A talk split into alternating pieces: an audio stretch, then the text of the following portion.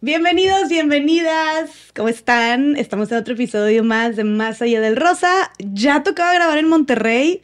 No hemos grabado en nuestro pequeño, hermoso y acogedor estudio en Monterrey. Y hoy estamos de manteles largos porque además de la invitada que tengo aquí conmigo y su acompañante, obviamente, también estamos estrenando equipo nuevo. Oiga, nos estamos profesionalizando, le estamos invirtiendo para que ustedes puedan seguir teniendo contenido de calidad, no solamente obviamente en el material y el contenido en sí, sino también a través del audio, del video, etcétera. Entonces aquí le estamos echando un chingo de ganas. Esperemos que los noten, déjenos saber en los comentarios. Además, estamos también de manteles largos porque tengo aquí frente a mí a una mujerona. Ella es una atleta de alto rendimiento que está poniendo el nombre de las mujeres mexicanas, de las personas con discapacidad y los mexicanos y mexicanas en general en el deporte en alto. Ella es además la primera mujer mexicana en participar en los Juegos Paralímpicos en la disciplina del triatlón adaptado y es Brenda Osnaya. Bienvenida, estoy súper contenta de que estés aquí conmigo. Regia, además, ¿verdad? Además, sí, claro. que sí. Muchas gracias, Jess. Para mí estar aquí contigo el día de hoy es algo irreal porque soy muy fan de Más allá del Rosa. Y cuando me dijeron los chicos de la agencia de Athlete Booster que me estaban buscando para ser parte de un episodio, para mí fue pues la verdad te voy a ser honesta, pues sufro del síndrome del impostor y dije, la, la silla me va a quedar muy grande porque han venido mujeres muy poderosas, pero lo bueno es que el día de hoy yo traigo mi propia silla y mi propia historia. Me encanta. Y pues asumí el reto y, y, estoy muy feliz de poder estar aquí compartiendo contigo y con las personas que ven tu podcast eh, un poco de mi historia y de también que conozcan más sobre el deporte adaptado y muchísimas cosas más que vamos a hablar. Y Bren, está bien cañón eso que dices, claro que aquí, mira, hermana, bienvenida, te recibo con el tema del síndrome del impostor, lo hemos hablado aquí un millón de veces, se sabe y yo lo he dicho eh, muchas veces también que completamente me siento justo como estás sintiéndote tú, eh, pero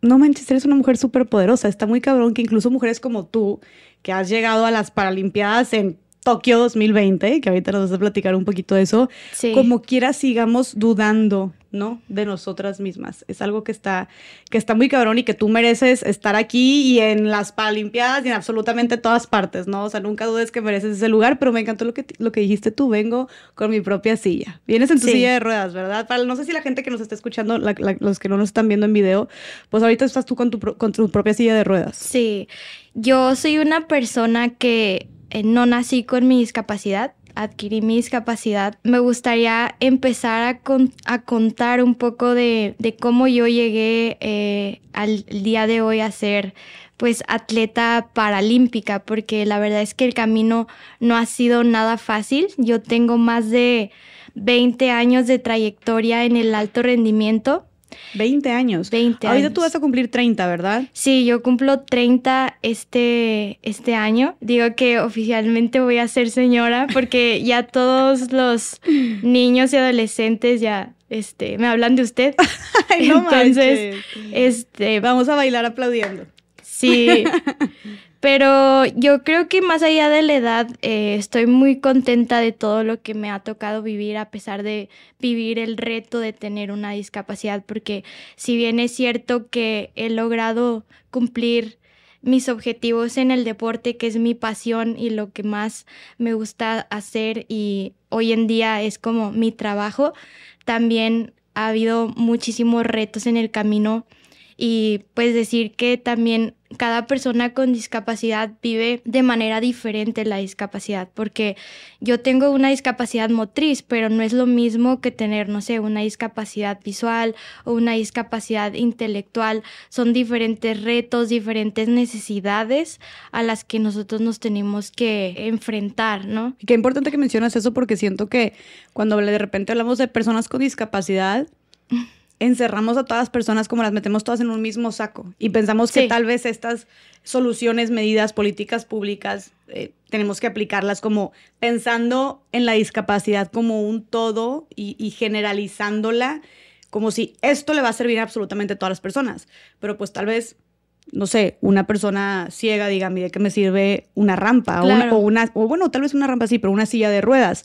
O una persona en silla de ruedas diga, pues a mí de qué me sirve que adaptes los menús en braille. O sea, es como si, o una persona con enanismo, como estuvo aquí Cintia Molanos también, que decía, pues yo necesito un escalón y estoy tú no necesitas que pongan un escalón universal, por ejemplo. Sí. Entonces sí, como ver esta, la diversidad digo, perdón, la discapacidad con una gran diversidad, dirías tú. Sí, justo leíste en el blanco, o sea, dependiendo de la discapacidad, se necesitan y se requieren políticas públicas. No nosotros nos tenemos que incluir a la sociedad, sino la sociedad eh, tiene que adaptar los espacios y no solamente los espacios, sino también la mentalidad, dejar atrás esos estereotipos con los que hemos vivido y ver la discapacidad como algo normal, mm. porque mientras más lo normalicemos, eh, más vamos a poder tener una verdadera inclusión, ¿no? Y por eso estás también tú aquí. Sí.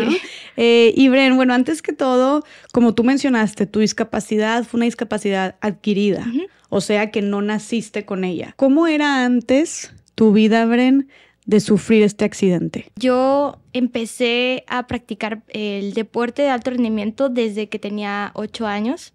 Pero la verdad es que, bueno, vengo de, papás eh, chilangos. Eh, ellos se vivieron a radicar a Nuevo León hace más de 30 años. Creo que tuve una infancia, la verdad, muy, muy bonita.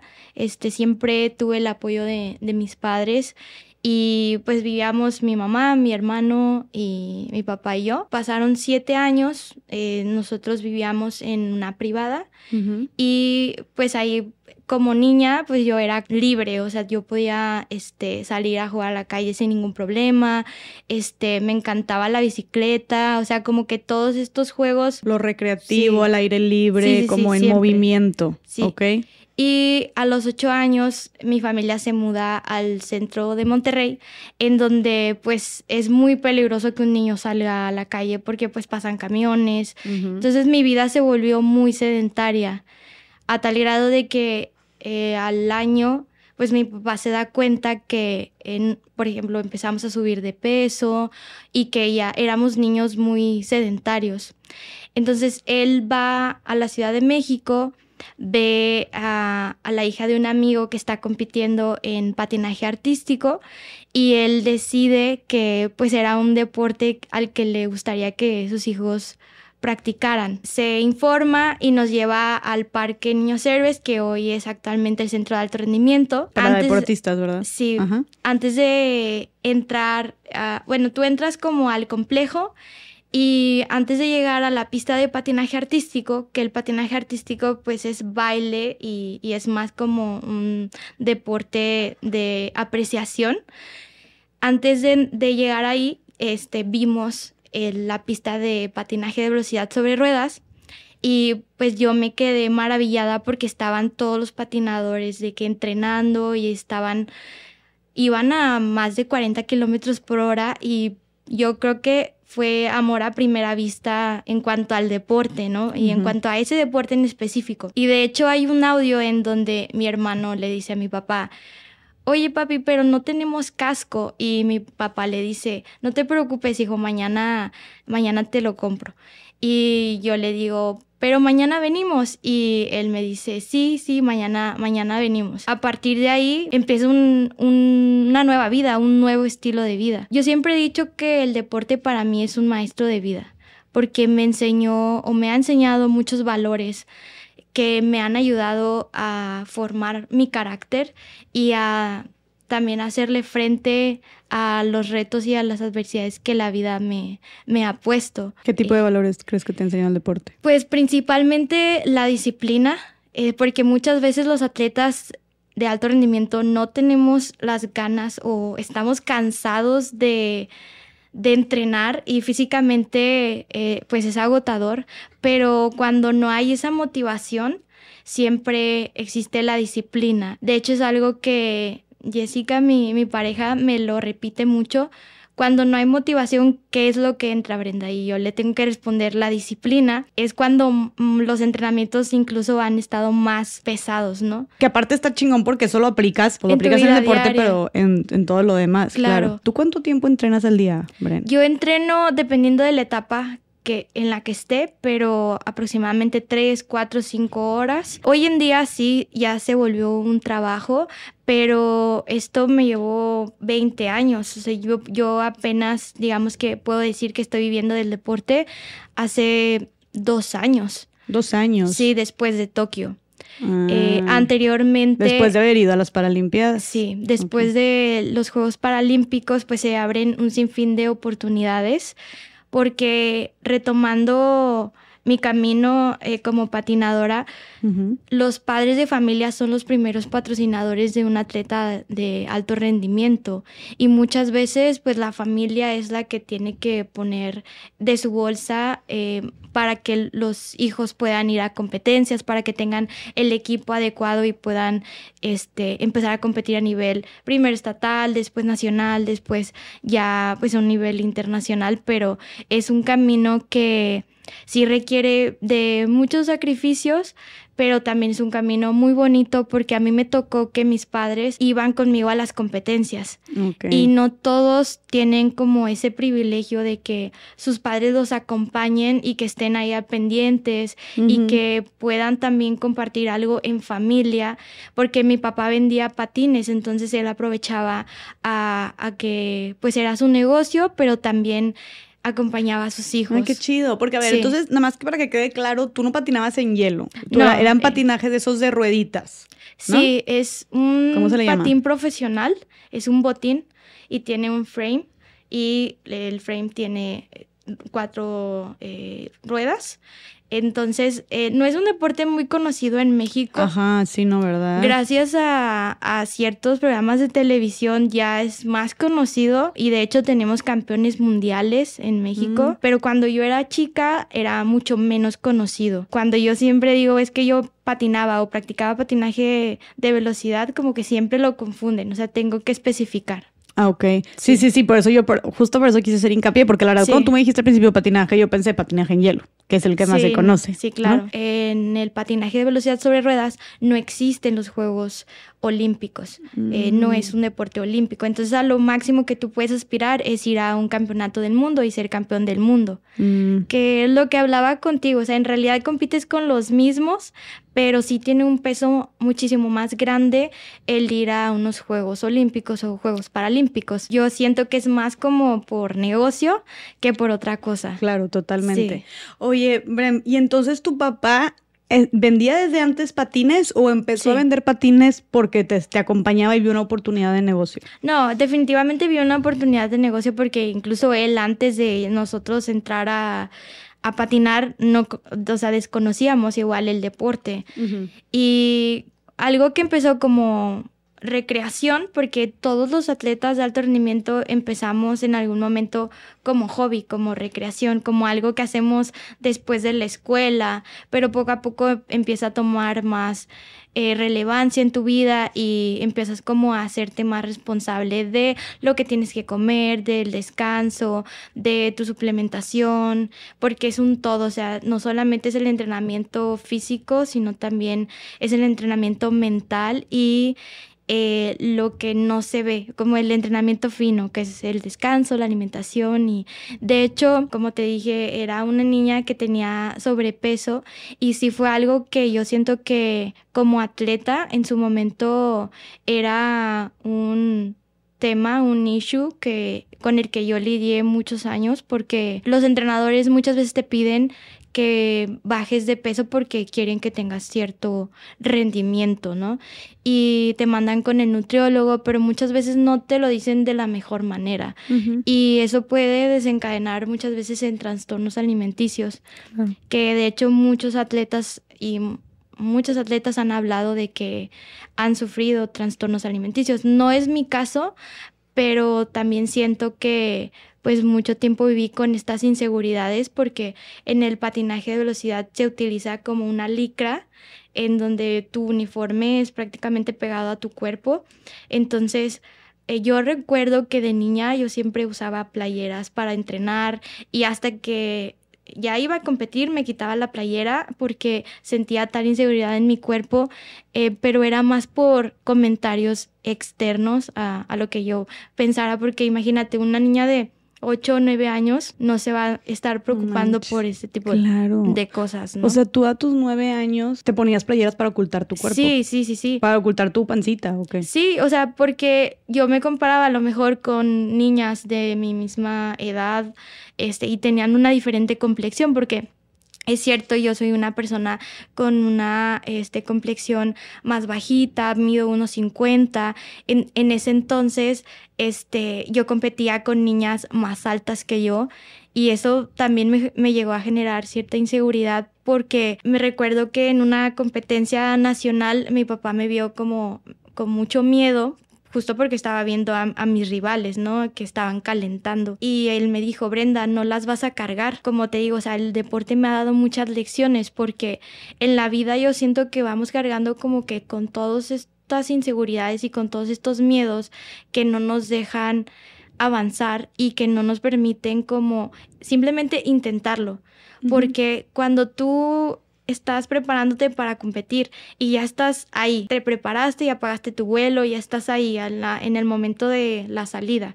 O sea, ya no te puedes echar para atrás. Entonces, eh, es un reto constante de tú mismo vencer tus propios eh, límites y tus propios miedos. Porque a lo, siempre yo siento que existe a lo mejor este miedo al, al fracaso, pero nosotros como atletas siempre pues lo vencemos competencia tras, competencia y no todas las competencias pueden salir como nosotros queremos, pero va a llegar el día que todo ese sacrificio y todas esas derrotas se van a convertir en victorias. Y eso me ha pasado mucho. Claro, aunque sea como dijiste tú 20 años después. 20 años después, sí. Y lo que, como dicen, lo que vale la pena, pues toma tiempo completamente. Sí. Oye, Beren, pero eh, regresando un poquito a lo que me mencionas, porque me, la verdad me llamó mucho, me llama mucho la atención que a través de algo, o sea, como algo tan bonito y tan sano, saludable, positivo como lo es el deporte, el practicar deporte a los 8 o 9 años,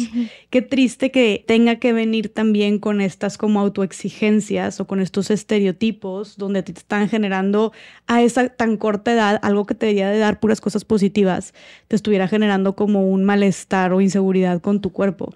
Dijiste que muchas veces los entrenadores como te dicen estas cosas de que bajes de peso, pero que no te las dicen de la mejor manera. Sí. ¿Cómo es que se las dicen? Pues tal cual, o sea, estás subida de peso, estás gorda, este, tienes que ir al nutriólogo, pero no es tanto como el qué te dicen, sino cómo te lo dicen. Los niños la verdad es que entienden súper bien, o sea, si tú se los planteas de la mejor manera, es como si tu entrenador te dice, para lograr este objetivo, eh, te voy a Em, llevar con, la nutrióloga o vas a sacar cita con una nutrióloga para que tu rendimiento mejore. O sea, como que te expliquen el por qué necesitas bajar de peso. Aquí estamos hablando de alto rendimiento, sí, ¿verdad? De alto rendimiento. O sea, porque también me parece como muy exigente, o sea, como decirle a un niño, niña, eh, como ponerle alguna dieta estricta a un niño o una niña. Sucede entonces, pero solamente con los, cuando se trata de alto rendimiento, o sea, realmente sí es algo que...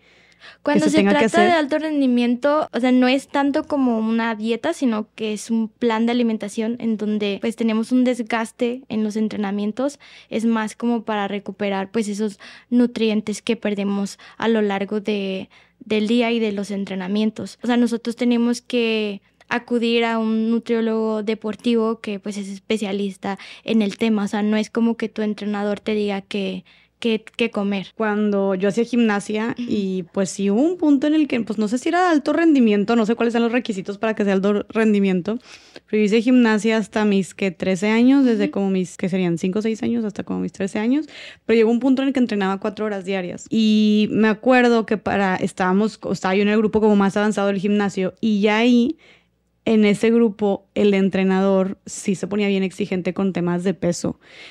Y nada más porque pues yo siempre he tenido una complexión por genética o no sé, como delgada, pues a mí no me tocó, como eh, no me atravesó esa parte de esa, esa problemática, esas inseguridades, pero sí era bien preocupante cómo veía yo a mis amigas, este, a, mis amiguitas, a nos, imagínate, nuestros 9, 10 años. Me acuerdo que el entrenador hacía esta analogía como de la mochila y de los libros. Y nos decía algo así como eh, no sé, una amiga no le salió un ejercicio y decía, no, pues es que tienes que quitarle algunos libros a la mochila. O Mm. es que esa mochila ya trae muchos libros, necesita unos dos, tres este, libros menos. Pero ¿no? aparte te lo dicen enfrente de tus compañeras o y muchas veces se presenta como como burlas, no tanto como un tema de estoy preocupado por ti y porque mejores en el deporte, no, sino más como comparándote con los demás. Pero aparte también se me hace a mí eso bien delicado cuando se trata de niñas tan chiquitas, ¿no? Y como hasta qué punto, en nombre de el mayor rendimiento, podamos sentirnos con la autoridad de exigirle a niñas así de chiquitas o a cualquier persona, ¿no?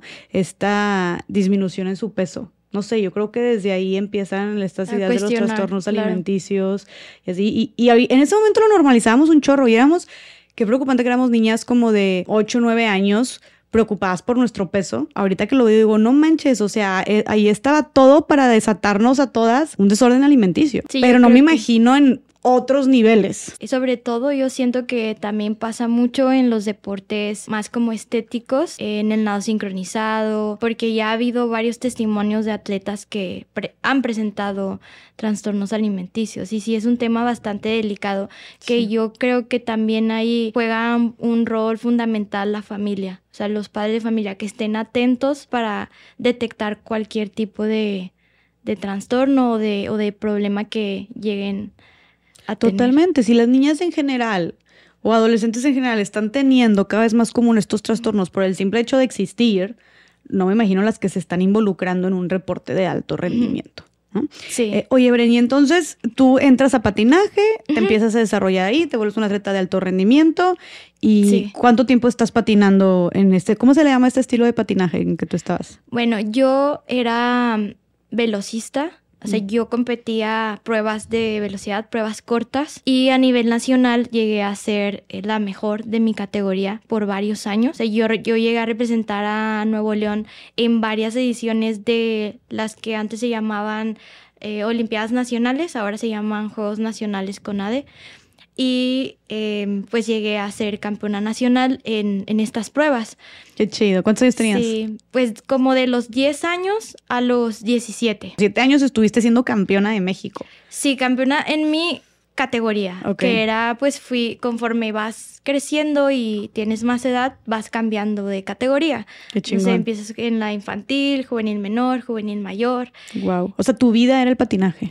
Sí, eh, siempre me consideré como una estudiante muy disciplinada y nunca tuve problema con que el deporte, eh, o sea, descuidara mis estudios por el deporte, pero sí, eh, digamos que mi vida social giraba en torno al, al deporte, al patinaje. Y a los 15 años empieza un proceso eh, en donde me empiezan a llamar a preselección nacional, que son como ciertas competencias en donde tú compites con los mejores de México Mm. y forman una selección nacional. Eh, a los 15, 16 todavía no tenía como el nivel para ganarle a las mejores de México, que en su momento pues eran más grandes que yo, o sea, Mm. yo tenía 15, 16 y ellas a lo mejor tenían 18, 20. Entonces, en ese momento todavía no me tocaba a mí ir a, ir a representar a México y, y pues representar a, nuestro país en un mundial. Pero cuando yo cumplí 17, la verdad es que estaba en la mejor eh, forma eh, que había estado en ese momento. Venía precedida de que fui campeona nacional por último año, porque es hasta los 17 años, este, lo de la Olimpiada Nacional. Mm. Entonces era mi último año como, como juvenil, gané el evento y prácticamente mi, mi pase al mundial estaba Asegurado. asegurado. Yo siento que en la vida uno va planeando futuro, sin embargo muchas veces pasan situaciones adversas que no tenemos contempladas y no podemos controlar. En la búsqueda de uno de mis objetivos y mi sueño más grande, que era representar a, México, este, tuve un accidente. Íbamos, el, mi entrenador de ese entonces, eh, los mejores cuatro, at- cuatro atletas de Nuevo León y un metodólogo que habilitaron como chofer. lo que, lo que desencadenó en el accidente fue que se tomaron decisiones muy precipitadas porque fue cuando la aerolínea mexicana quebró y nosotros ya teníamos los, los vuelos de avión, ya nos los habían comprado, pero eh, ya no quisieron volver a comprar otros vuelos y nos mandaron en una camioneta eh, del gobierno del estado en aquel entonces y una camioneta que estaba en mal estado. Hicieron manejar a, esta, a este metólogo que había trabajado todo el día, eh, manejó parte de la noche. Era un 8 de septiembre de 2010, como a las once y media de la mañana. Íbamos camino a la ciudad de Puebla. ¿Desde Monterrey? Desde Monterrey, sí. Ya llevábamos aproximadamente como mm, unas nueve horas manejando. O sea, ya, nos, ya íbamos a llegar. Nos faltaban dos horas para llegar. Ok. Recuerdo que mi mamá me habló como unos 15 minutos antes y me preguntó que cómo íbamos. Y, me, y yo recuerdo que le dije que todo bien, este, que ya íbamos a llegar, que incluso ya estábamos preparando nuestros patines para, para llegar a, a entrenar. Entonces yo cuelgo con mi mamá y este, mientras me estaba quedando dormida, yo escuché un grito y él, era un grito eh, de... Fue un grito de mi entrenador, este, que él estaba gritando por su nombre al, a la persona que estaba este, conduciendo. Y lo que pasó fue que la persona se despierta y trata de...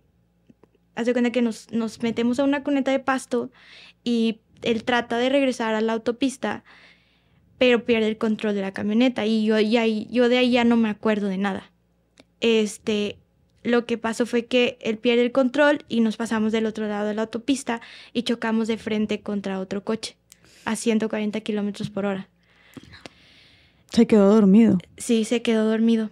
Eh, entonces, después de eso, pierdo el conocimiento y empiezo a escuchar ruido estaba, yo siento que estaba como que entre un limbo entre la vida y la muerte porque era un sueño del cual yo no podía despertar. O sea, escuchaba como que ruido, pero no sabía si estaba dormida o era, fue algo muy extraño, algo que pues obviamente nunca lo he vuelto a sentir. Ok. Pero en ese momento, este... ¿Pero te acuerdas lo que escuchabas? Sí, o sea, escuchaba ya, este, la, la, las sirenas y, y como mucho ruido este, y también como voces. ¿Y sentías algo físicamente? Sí, o sea, conforme iba teniendo más conciencia, más conciencia, este, empecé a sentir un dolor muy fuerte en la espalda. Mis piernas quedaron encima de, de mí, como quedé literal como un sándwich. Mis piernas estaban aquí, yo las veía aquí. Y, y yo me acuerdo que las que me las toqué y ya no las sentía.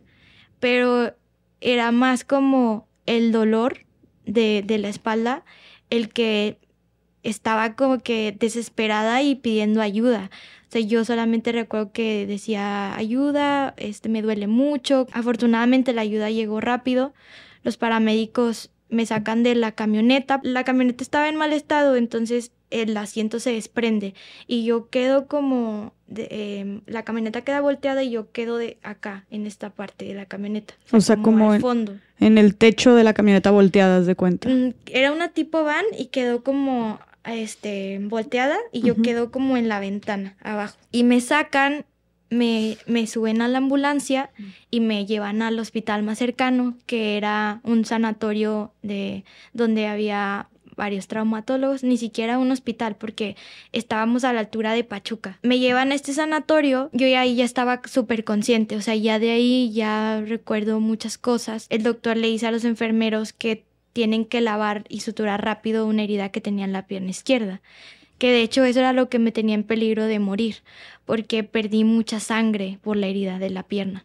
No era tanto la fractura de columna, que en ese momento pues yo no sabía que tenía fractura de columna, me suturan y el doctor le dice a, los enfermeros que me lleven a rayos X, me toman las radiografías y me pasan al, al, cuarto y ahí ya no recuerdo haber sentido dolor. Cuatro horas después mi papá llega al hospital porque para esto mi papá ya estaba en Puebla porque a nosotros nos mandan este pues como equipo y mi papá se va aparte en este y él ya estaba en, en Puebla. De hecho, se le hizo muy extraño porque nosotros salimos antes y, y, él pues llegó antes. Me estuvo buscando durante cuatro horas, Tenían, tenía como información cruzada de dónde estaba porque como que no le, no le querían decir en dónde estaba o le daban mala información.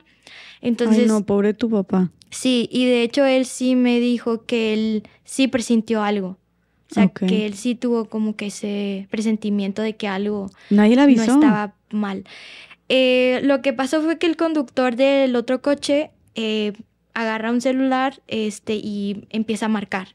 Entonces así fue como se empiezan a enterar los papás. La mamá de mi compañera le habla a mi mamá y mi mamá le habla a mi papá mm. y le cuenta como lo que, lo que estaba pasando. En ese momento pues mi papá empieza a buscarme desesperadamente hasta que cuatro horas después de que yo llego al hospital, él llega y el doctor este, pues le dice lo que yo tenía. Primero mi papá le pregunta que, pues que si estaba viva, o sea, que si estaba bien. Y el doctor le dice que sí, que, que, que estaba, estaba viva, pero que tenía fractura de columna, lesión medular y que probablemente no iba a volver a caminar. Entonces, mi papá entra con ese diagnóstico al, al cuarto del, del sanatorio y yo lo veo cuando entra, yo estaba, ya estaba acostada, o sea, yo ya no me podía ni siquiera sentar, yo ya no, yo ya no podía sentarme, porque pierdes completamente el equilibrio y la fuerza y todo. Entonces él se acerca a mí, me abraza, pues estaba como que llorando él. Y yo le dije, papá, a mí no me importa no volver a caminar, lo que yo quiero es vivir. Entonces él me dijo, Brenda, no, no te preocupes, todo va a estar bien no solamente te prometo que vas a vivir, sino que vamos a ir por todo en la búsqueda de tu recuperación. Ahora tus entrenamientos serán tus terapias y las harás con la misma intensidad y disciplina que te caracterizan. Mm. Y pues eh, fue un momento que, cambió mi vida por completo. O sea, a mí no, a mí el doctor no me tuvo que decir que no iba a volver a caminar. Okay. O sea, yo ya sabía porque uno conoce su cuerpo y, y no, o sea, no tenía sensibilidad, no podía mover ni siquiera mis pies. O sea, tú intentabas sí, y yo veías que no. Y no. Entonces a mí mi papá no me tuvo que decir, oye, no vas a volver a caminar o tienes esto. O sea, yo ya sabía que no. Nadie te dijo, el doctor nunca te dijo, oye, Brent, corres el riesgo de no volver no. no. o sea, no fue como a lo mejor que todo el mundo lo, lo pensaría que que llegan y te dan la noticia.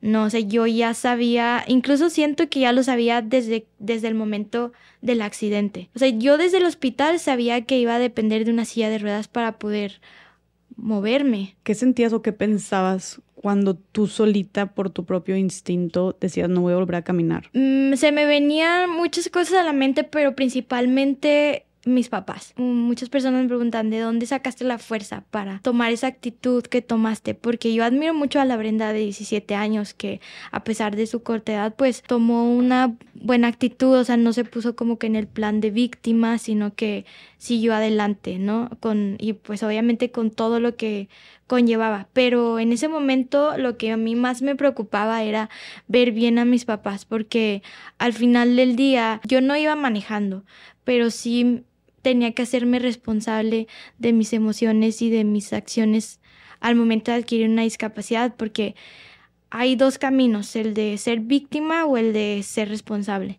Y yo siento que elegí el camino de la responsabilidad porque justo esto quería ver bien a mi familia, estar bien yo, mejorar. Si llegaste a estar y con justa razón en esa en esa situación de víctima de por qué a mí de odio todo. En ese momento no, pero yo siento que con el tiempo sí este, han salido cosas como a flote de, de, lo, de lo que a lo mejor en algún momento no atendí.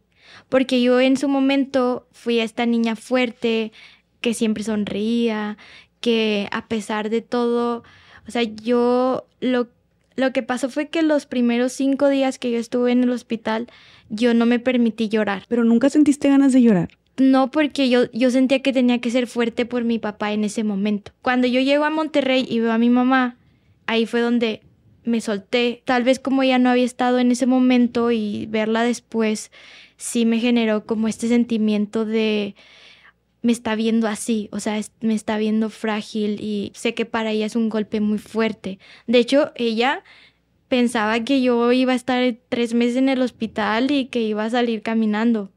O sea, ella nunca se imaginaba lo grave que era el haber tenido esta lesión medular. Fue una lesión medular entonces. Sí, es una lesión medular. La médula se lesiona al momento de que hay una compresión y es lo que no permite pasar el cerebro, la conexión del cerebro a las piernas. ¿Y fue es hasta tus piernas, tu cadera? Sí, o sea, tengo poca sensibilidad en la cadera y ya de ahí hacia arriba tengo una sensibilidad normal.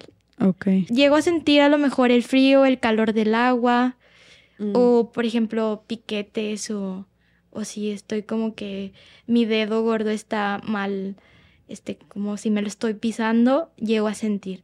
Pero es un poco riesgoso porque imagínate, o sea, me ha pasado que me quemo y no siento. Creo que mi fortaleza salió de ver bien a, mi familia. Y lo que te dijo tu papá también, wow, ¿qué significó para ti en ese momento escuchar eso de tu papá? Fue como una promesa de vida en ese momento. Lo que sentía era que tenía que estar como a la altura de esa, de esa promesa, de ese reto que la vida nos estaba poniendo. La discapacidad me ha traído muchas cosas positivas. Uno pensaría que la discapacidad, pues, para empezar, una discapacidad no es tener una enfermedad, o sea, es una limitación física la que yo tengo, pero no es algo que me impida hacer muchas cosas. Pero algo que también, este, ahorita hablabas de las palabras que mi papá me dijo. Cuando yo llegué al aeropuerto y vi a mi mamá, también me dijo una frase que que pues hasta el momento para mí es como un mantra,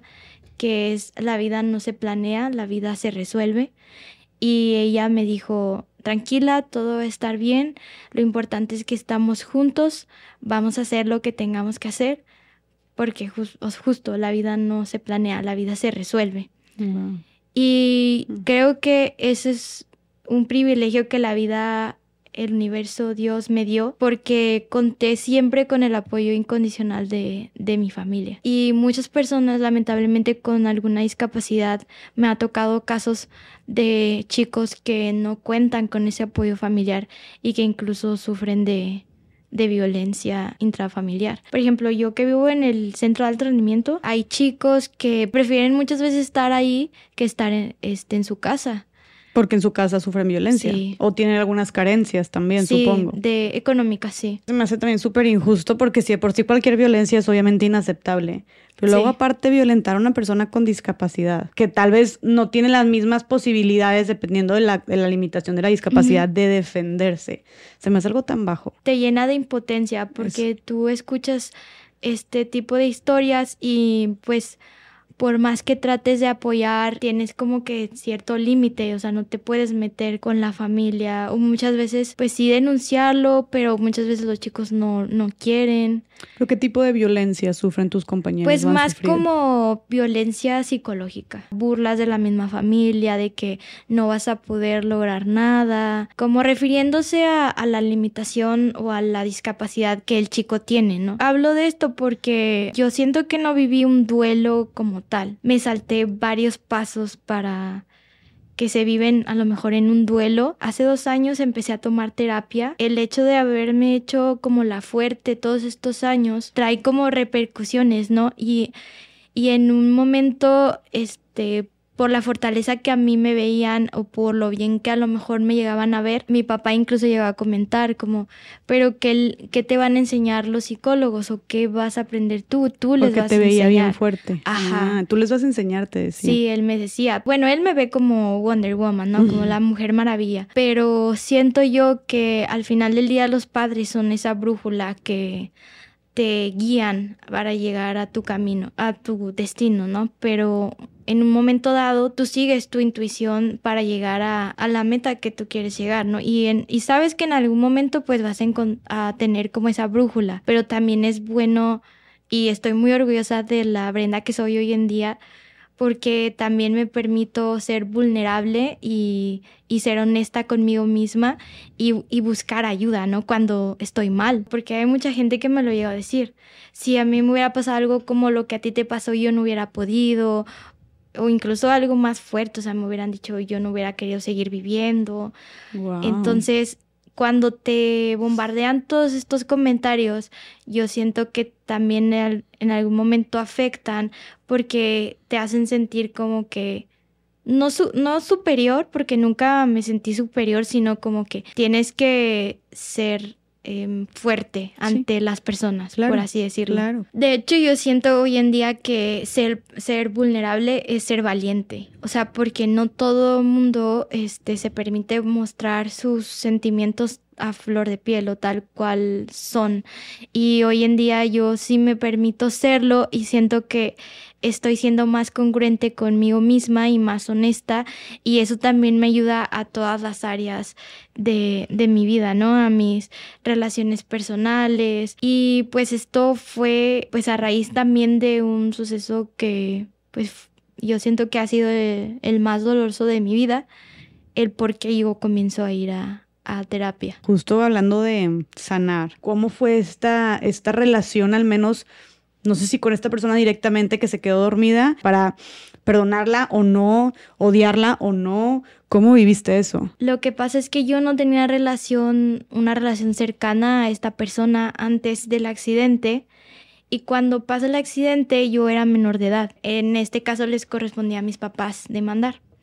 Ellos no quisieron demandar porque no era como la intención no era buscar culpables, como bien comentas, era buscar responsables, porque en una situación así, en Estados Unidos, por ejemplo, indemnizan a la persona o le dan algún fideicomiso o por ley, pero aquí en México eso no existe. Mi papá en algún momento dijo, pues es que no voy a lograr nada. Lo que siempre él buscó fue que tuvieran como voluntad las personas que, que tomaron esas decisiones de, de irnos en la camioneta para que se fueran dando las cosas y para que yo pudiera tener una casa adaptada o cuestiones así que pues la discapacidad trae consigo como que ciertos como gastos. A los dos, tres meses me lo me encuentro esta persona, me pide perdón y yo estaba con mi mamá y yo le dije te perdono. O sea, no, para mí no fue como, ni siquiera sentía que le, que lo tuviera que perdonar. ¿No sentías que lo tenías que perdonar? No. ¿Por qué no? Porque pues él al final del día es, estaba trabajando, él también siguió indicaciones, lo hicieron trabajar todo el día y manejó durante la noche. O sea, no estaba en las mejores condiciones, no era un chofer, no es, o sea, no tenía la experiencia para manejar. A lo mejor pues mis papás tendrán como que su perspectiva, pero en ese momento mi mamá recuerdo que le dijo que te perdone Dios.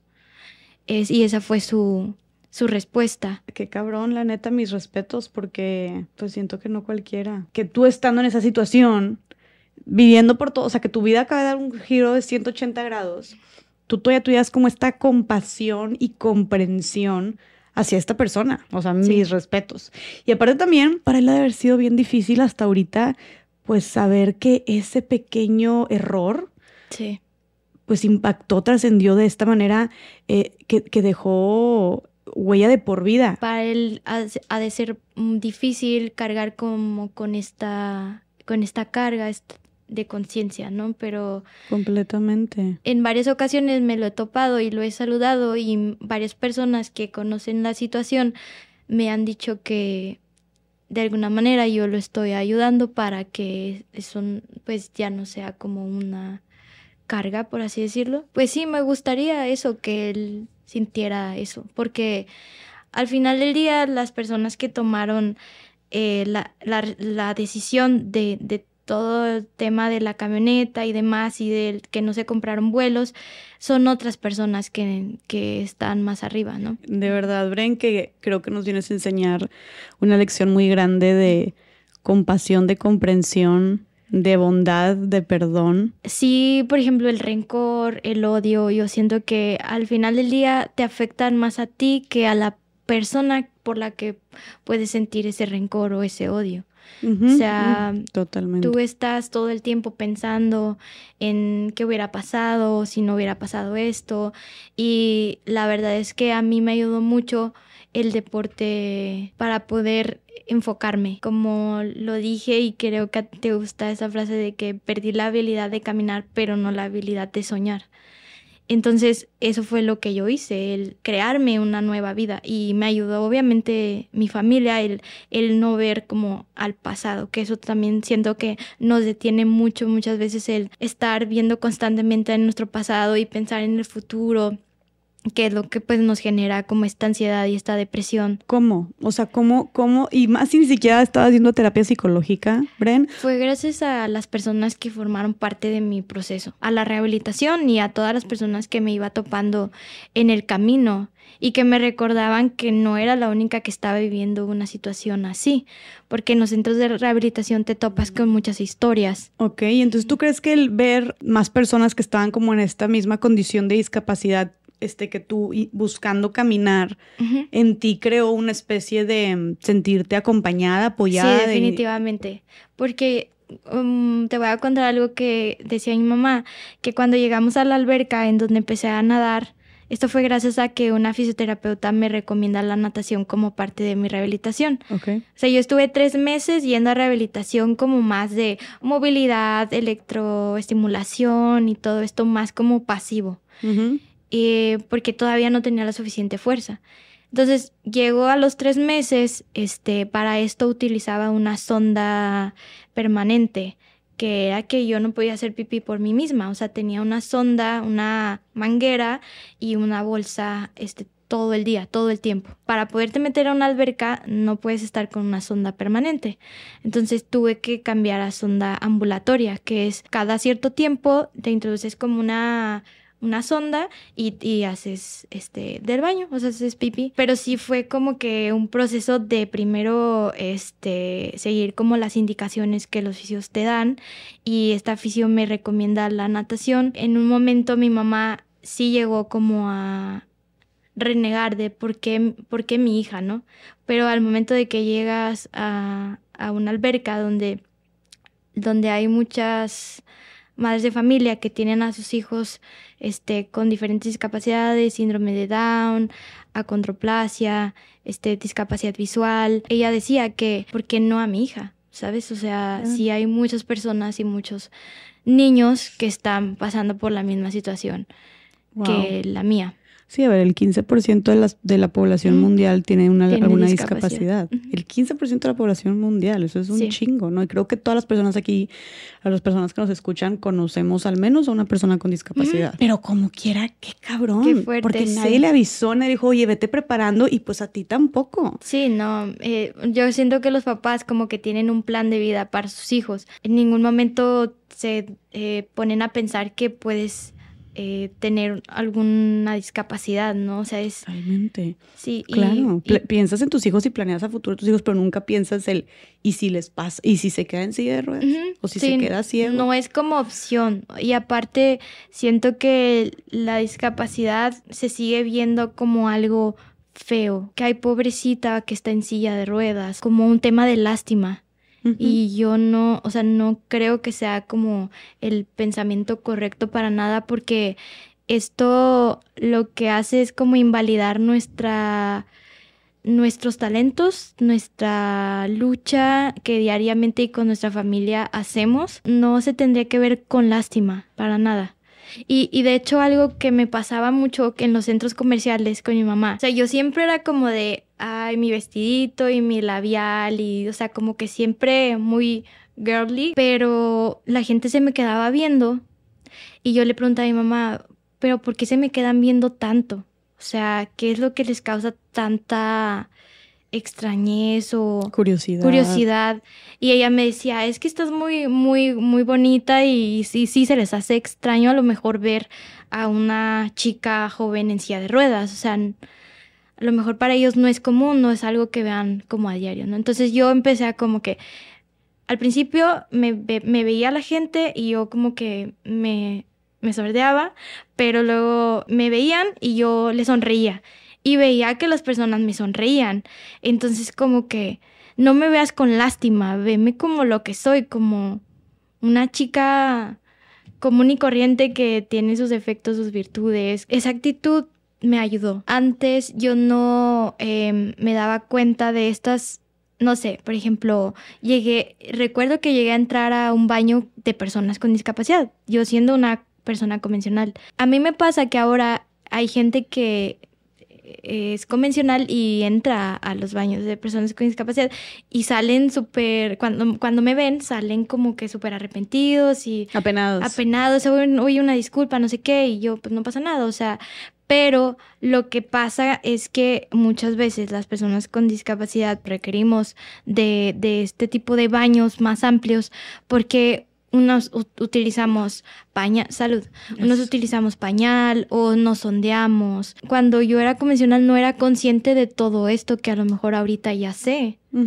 Y em, mucha gente le pasa, o sea, dice, ay, bueno, este, no va a haber nadie con discapacidad que entre ahorita al baño. Ay, pues entro y aprovecho.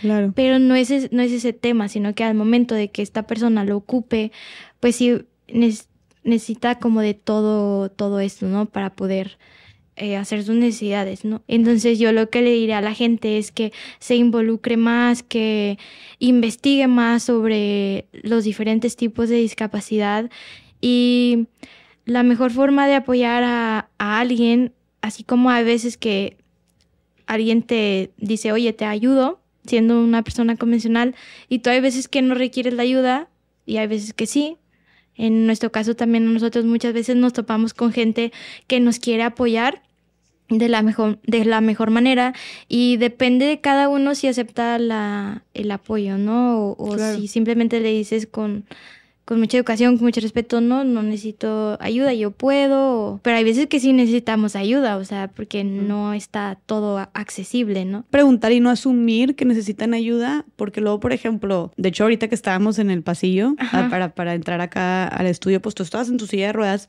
Sí. Y yo iba, o sea, como que yo naturalmente decía, ay, vamos, Bren, pero iba a agarrar tu silla y le iba a empujar. Pero yo solita, o sea, nada más fue como un instinto y lo dije, no, espérame. Es como si tú puedes. Y, ni te pregunté de que, oye, ¿quieres que te ayude a empujar la silla? No, porque es, o sea, esa silla ahorita pues, es, es parte de ti. Entonces es como si yo hubiera, es exactamente como si yo te hubiera agarrado, imagínate que no estuvieras en silla de ruedas, y te hubiera agarrado y te, hubiera, llevado, claro. llevado de que así lo agarro de los hombros y ven, ven, vamos, y que te llevara tipo como si estuvieras caminando hacia allá. explico, es lo mismo que si agarras la silla de ruedas de alguien y lo mueves, porque es, muy invasivo, vaya, si no preguntas, aunque tengamos las mejores intenciones. ¿Cómo fue para ti tu relación con tu cuerpo con discapacidad? Para empezar, eh, no solamente es el hecho de no caminar, sino que la discapacidad motriz, que es lo que yo tengo, eh, trae consigo secuelas. Tengo un sistema digestivo bastante perezoso. Entonces eso hace que mi panza, por obvio, se, se inflame, ¿no? Que mucho, hay, muy, hay muchos días que mi, mi panza está inflamada porque no he hecho del baño o por ejemplo inmediatamente las piernas grandes y fuertes que yo tenía, o sea, yo tengo las piernas flácidas. También por el tema digestivo, por ejemplo, yo tengo que antes de dormir paso como una o dos horas repitiendo. O sea, porque me genera la comida como que se fermenta y me causa como mucho malestar. Entonces, si yo no repito, no puedo dormir porque me da como taquicardia. Son cosas que yo no estaba acostumbrada a vivir.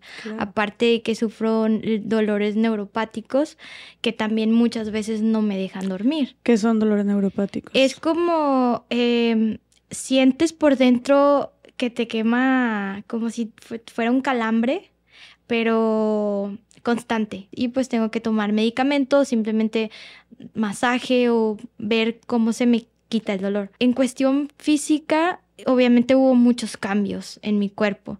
Eh, llegó un momento en donde subí de peso, bajé de peso. algo que también me pasó fue que como todo lo hacía con los brazos, mi, mi espalda y mis brazos empezaron a crecer más. Sí, o sea, mi cuerpo cambió completamente y algo que en algún momento me generaba como que también mucha inseguridad era justo eso, o sea, como que los brazos muy grandes, por así decirlo, muy fuertes.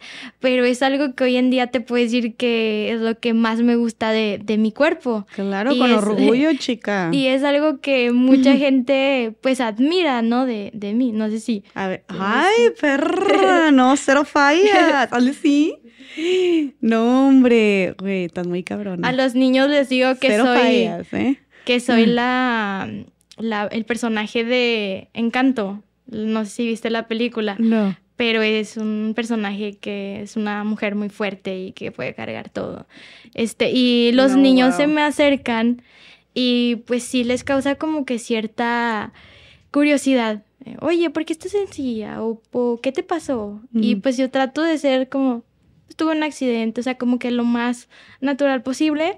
Y luego ya les cuento como que, pero hago deporte y así, como que para que ellos también vean que, pues, desde chiquitos vean que no es algo con lo que tengas que tener como ese estigma. Ajá, que puedes, o sea, soy una Llevar persona. una vida. Exacto. Y una vida y aparte mira lo fuerte que estoy, o sea, totalmente. Sí, sí, sí, es muy divertido. Aparte que pues el deporte que hago llama mucho la atención y me, me ven pasando en mi bicicleta en fundidora y, y dicen, mira mamá, yo quiero ese, ese coche. Ay, qué chido. Sí, qué es muy divertido. Pero wow, Bren, cómo eso algo que era una inseguridad en un momento, ahora te sientes orgullosa de presentarlo, ¿no? De mostrarlo al mundo. Sí, aparte que hoy en día pues tengo, gracias también al apoyo de, de Jessie, de, de Jessica, mi pareja y mi entrenadora, el nivel más grande que he tenido en cuestión de deporte. Ella me ha enseñado como toda esta parte de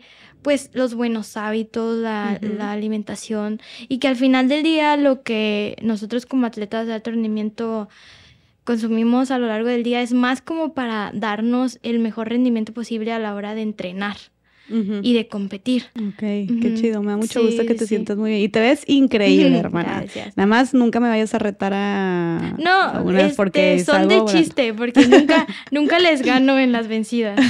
Entonces, dice Jessy que son de chiste y que nada más es para hacer la finta de que estoy fuerte, pero no. no, oye, pero Bren, ¿cómo fue este proceso de autoaceptación a tu nuevo cuerpo? Pues creo que sí fueron etapas y etapas en donde obviamente no, no tenía el pensamiento que tengo hoy en día porque sí recuerdo que cuando empecé a subir de peso, que empecé a nadar, ella era un tema más como de preocupación por eh, si estás bien, o sea, está pasando algo, el por qué estás subiendo de peso o así. Entonces, sí recuerdo haber tenido en ciertas etapas de estos ya 13 años, sobre todo los primeros 10 años que te digo, este estuvo y baja de, de, peso, en donde a lo mejor sí me generaba cierta inseguridad, pero ya no era la inseguridad de que como niña, como cuando era niña, necesitaba ponerme la playera, o sea, ya era como más, la silla de ruedas la utilicé como incluso siento que me empoderó. Es que me diferencia al final del día de las personas, entonces es algo como parte de mí ya, o sea, ya se volvió parte de, de,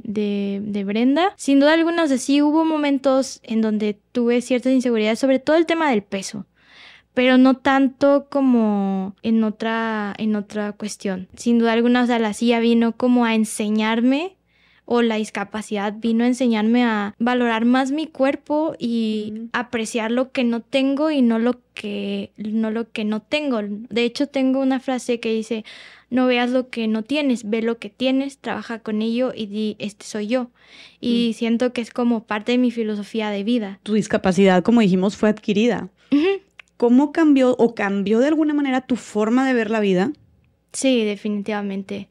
Sí, ahora valoro más a las personas que están a mi lado. O sea, no porque antes no lo hiciera, pero te das cuenta que cuando pasas por una situación así, ahí te das cuenta que quién verdaderamente está incondicional contigo y te das cuenta que hay muchas personas que pues no tienen a lo mejor la capacidad de seguir en tu vida porque no cuentan con las herramientas para poder hacerle frente a tu nueva yo Ok. O sea, porque no es como que haya perdido amigos o que la gente se haya distanciado, así.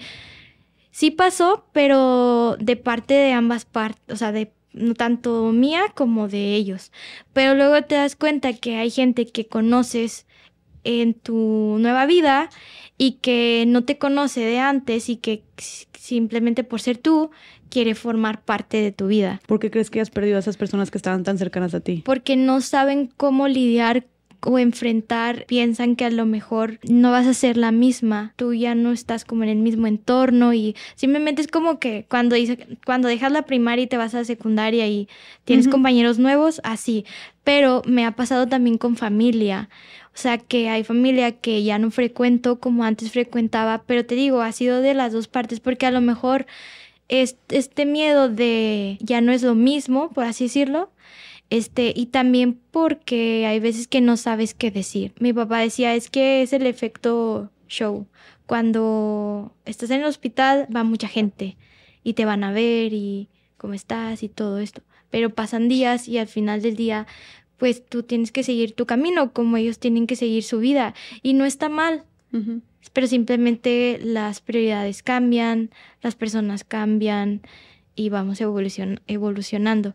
Pero más, más allá de eso, o sea, si te das cuenta de quién siempre va a estar ahí para ti. Y también en cuanto a lo que te comentaba de la responsabilidad, de que muchas veces culpamos a otros por lo que nos pasa, eso fue también una gran lección que me dio la vida, porque es muy fácil echar la culpa, deslindarte de tu responsabilidad ahora sí, y eso lo he aplicado en varios puntos de mi vida y me ha servido muchísimo. Y que también las adversidades son oportunidades, porque la adversidad tiene el don de despertar talentos. Hay una frase que dice así, que la adversidad tiene el don de despertar talentos cuando en la comodidad hubieran permanecido dormidos.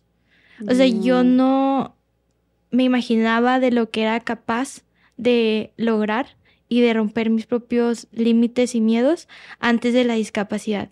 Y lo que la discapacidad viene a enseñarme es que nuestra mente es nuestro límite más grande. Aunque suene muy cliché, eso es lo que he podido reafirmar a lo largo de estos años. ¿Cuáles han sido los talentos que esta adversidad ha despertado en ti? Muchísimos, empezando por que antes yo decía que el inglés no me entraba ni, mm, o sea, no, no había poder humano que... Eh, y pues ahora no es como que lo hable al 100%, pero me puse el reto de, de, de aprender a hablarlo, por ejemplo. O por ejemplo, yo jamás me hubiera imaginado siendo una patinadora profesional y todo, el ser nadadora. O sea, yo veía como que la natación como algo imposible técnico. O sea, era un deporte que yo jamás me imaginé hacer. O sea, ya a un nivel pues competitivo. Mm, para mí era muy difícil pensar como atleta convencional el poder hacer un deporte como la natación, porque yo no sabía nadar técnicamente y cuando pues, eh, empecé a nadar, o sea, no, no pataleaba, o sea, era con los puros brazos. Y hoy en día, pues el deporte que practico, nado en, en, aguas abiertas, o sea, nado en el mar, nado en lagos. Me siento talentosa al momento de que puedo hacer un deporte nuevo y, y puedo ser muy buena muy rápido. O sea, tengo como que ese bueno, me han dicho que tengo ese talento. Otra, otro talento que desarrollé fue el hecho de lo que estabas diciendo ahorita, el poder expresarme y hablar en público, porque me han invitado a, a formar parte de varios foros y conferencias contando mi historia de vida. Entonces, yo recuerdo que la Brenda de 17 años, pues, no era como que tan extrovertida o... O, segura de segura de o nunca me imaginé como hablar en frente de dos mil personas, por ejemplo. O sea, no. Wow. Y son, creo que regalos y oportunidades que me ha dado mi nueva realidad, pero que también, sin duda alguna, sin el apoyo de una red de personas que creen en mí, no hubiera sido posible. Y siempre va a haber como que este, como te decía, el miedo al fracaso o el miedo a pero la cosa es hacerlo, o sea, intentarlo. Yo sigo teniendo como que esta ciertas inseguridades, pero me atrevo porque justo ya lo, ya lo hice. Porque los atletas pues siempre, aunque estamos preparados para el día de la competencia y todo, te genera cierto nerviosismo, cierta adrenalina, que incluso a veces te vuelves adicto a, eso, ¿no? Sí, dijeras tú, no me siento la más invencible pero que sí tienes esta apertura y disposición a intentar cosas nuevas. Sí, sí, definitivamente. Claro, claro. ¿Y qué es lo que te ha llevado a estar en donde estás ahorita? Sí, de hecho llegó un punto en donde me decían que por cuál deporte me iba a decidir, porque yo estaba en uno, en otro, en otro. Y llegué a estar, por ejemplo, en natación, en tenis de mesa, en powerlifting, o sea, probando diferentes deportes para ver en cuál era mejor y porque una cosa es ser talentoso y otra cosa es la pasión. Y yo no encontraba como que mi pasión, por así decirlo. En natación me gustaba, pero no, no me iba bien. Porque aparte competía con chicas que tenían eh, discapacidades de nacimiento y que mm. justo tenían como que toda esta vida nadando. O sea, consideras que tenían una ventaja sí. Después probé otros deportes que eran tenis de mesa, en donde pues me iba bien, pero no era como que algo que me apasionara. Después powerlifting, que es levantamiento de pesas, que es un deporte donde sí tengo muchísima, o sea, soy muy talentosa para este deporte, pero no es algo que me, que me gustaría hacer como por varios años. Entonces llego, llega el año 2015 y un, un amigo que practicaba tenis de mesa me dice, oye Brenda, se va a abrir el, el paratriatlón en Juegos Paralímpicos de Río 2016, si no mal recuerdo. Pues el paratriatlón el paratriatlón es natación, ciclismo y atletismo adaptado. Ok, a ver, y desde aquí que dices adaptado, o sea, te refieres diseñado para, específicamente para personas con discapacidad. Sí, con diferentes discapacidades y este, dependiendo de la discapacidad, pues tienes como que tus reglas. Por ejemplo, los ciegos compiten con su guía y tienen tapados sus ojos. Mm. Las personas en silla de ruedas este, usan una bicicleta de mano que se llama hand cycle y una silla de pista que es simulando la carrera. Y la diferencia es que pues la bicicleta tiene cambios y la silla de pista es con la pura fuerza de tus brazos. Y luego la otra para ciclismo. Para ciclismo vas como semi acostado y vas así es, simultáneo el movimiento. O sea, como si estuvieras remando. Se llaman bielas del manubrio, retraes, empujas, retraes. Y son ruedas también sobre lo que estás. Sí, todo, todas ruedas, tres ruedas. Ok, y la tercera es la natación. ¿Cómo nadas si no puedes patalear? Eh, obviamente cuando empecé a nadar mis, mis piernas se hundían, pero llegó un momento en donde adquirí cierta flotabilidad en donde ya pues el movimiento de mis brazos y la técnica que pues te enseñan los entrenadores pues me daba como que la fuerza de mis brazos para poder avanzar. Pero en el triatlón eh, lo padre es que se permite un traje de nopreno para nosotros, para los que estamos en silla de ruedas, que te ayuda a elevarte la cadera. Entonces es como un mm. Vas este, con este traje, con este pantalón de neopreno que te ayuda a elevarte la cadera y aparte vas amarrado de, de los pies, porque si tú pues, lo sueltas, este, los las piernas como que se hacen como un lastre, vas generando más resistencia y por ende pues eres más lento. Y cuando vas así, o sea, todo como tus piernas van pegadas, como tipo una sirena, este, pues cortas como que el agua. Entonces así es como nado con el, con el pantalón y amarrada de las piernas y con los puros brazos. Ha habido como mucha controversia de por qué los deportistas mexicanos han destacado más en los Juegos Paralímpicos que en los convencionales. Mm. Y mucha gente se pregunta por qué, pero al final del día yo siento que es porque también en los deportistas convencionales hay muchísima más competencia, o sea, hay muchos más atletas y por ende pues es más menos la posibilidad de tener un buen resultado en comparación de los deportistas de eh, paralímpicos nosotros, no sé, nuestra competencia puede ser, pueden ser 10 u 8 personas, cuando a lo mejor en los deportistas convencionales son 40 o 50. ¿En qué momento pasaste de, de ser un atleta de alto rendimiento en el deporte adaptado? O sea, como ¿En qué momento escaló de esa manera y que te pusiste la camiseta y decir de que, ok, ahora este va a ser mi nuevo propósito de vida y también pues, ¿de dónde sacaste la fuerza y las agallas para decir, le voy a entrar a, le voy a entrar a esto que ya estaba haciendo desde antes, pero ahora en otro deporte y con silla de ruedas? Pues mi nivel fue creciendo, o sea, no fue como que de la noche a la mañana. O sea, eh, te digo, este amigo me dice que se va a abrir el paratriatlón, era una prueba que yo desconocía completamente. La ventaja es que yo ya sabía nadar, tenía cinco años nadando, entonces para mí fue muchísimo más fácil adaptarme a, las bicicletas, por así decirlo, a la silla y a la bici. Eh, el equipo es muy caro, es muy costoso, entonces primero adquirimos la silla de pista, una silla hecha en México, porque obviamente también este conforme sea como que el material eh, con mayor tecnología y es muchísimo más caro. Entonces empezamos con, con equipo hecho en México y digo empezamos porque fue un proyecto que empezó en familia, o sea... Eh, mi papá pues ayudándome a conseguir patrocinadores, como que viendo toda esta parte de quién me podía entrenar. Entonces, como te comentaba Jessie, mi novia, eh, primero llegué a equipos de triatlón de, de deportistas convencionales, o sea, en Nuevo León eh, actualmente solamente Jessica está capacitada para ser entrenadora de deporte adaptado. O sea, no había, anteriormente no había. Entonces yo me tenía que acoplar a los entrenamientos de los triatletas convencionales. Mm.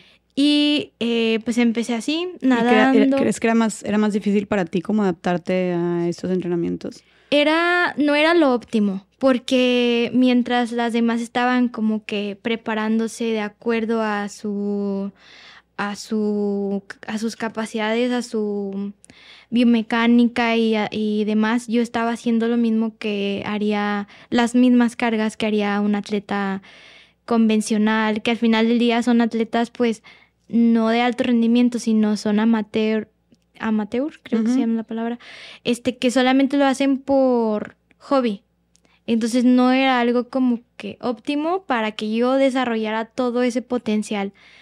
Eh, digamos que perdí ciertos eh, años en donde sí estaba entrenando, pero no en las mejores condiciones. Pero al final del día, pues me sirvió para como experiencia, porque tres años no pude competir en un nivel elite. Estaba como que en un nivel más abajo que era la categoría abierta, en donde sí competía con otras chicas de diferentes partes del mundo, pero no era la categoría que va a Juegos Paralímpicos. Mm. Aparte, en ese entonces sí se abrió la prueba en Río, pero no para las mujeres, solamente para los hombres en mi categoría. Ah, Entonces, nosotros no, teníamos como oportunidad de ir a Río.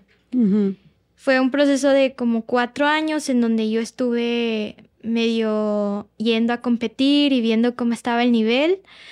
Y fui tricampeona del mundo en esta categoría que te digo que se llama categoría Open, que de mm. hecho ya no existe, o sea, ya la quitaron, o sea, ya nada más es una, que es como la categoría Open y la categoría Elite juntas.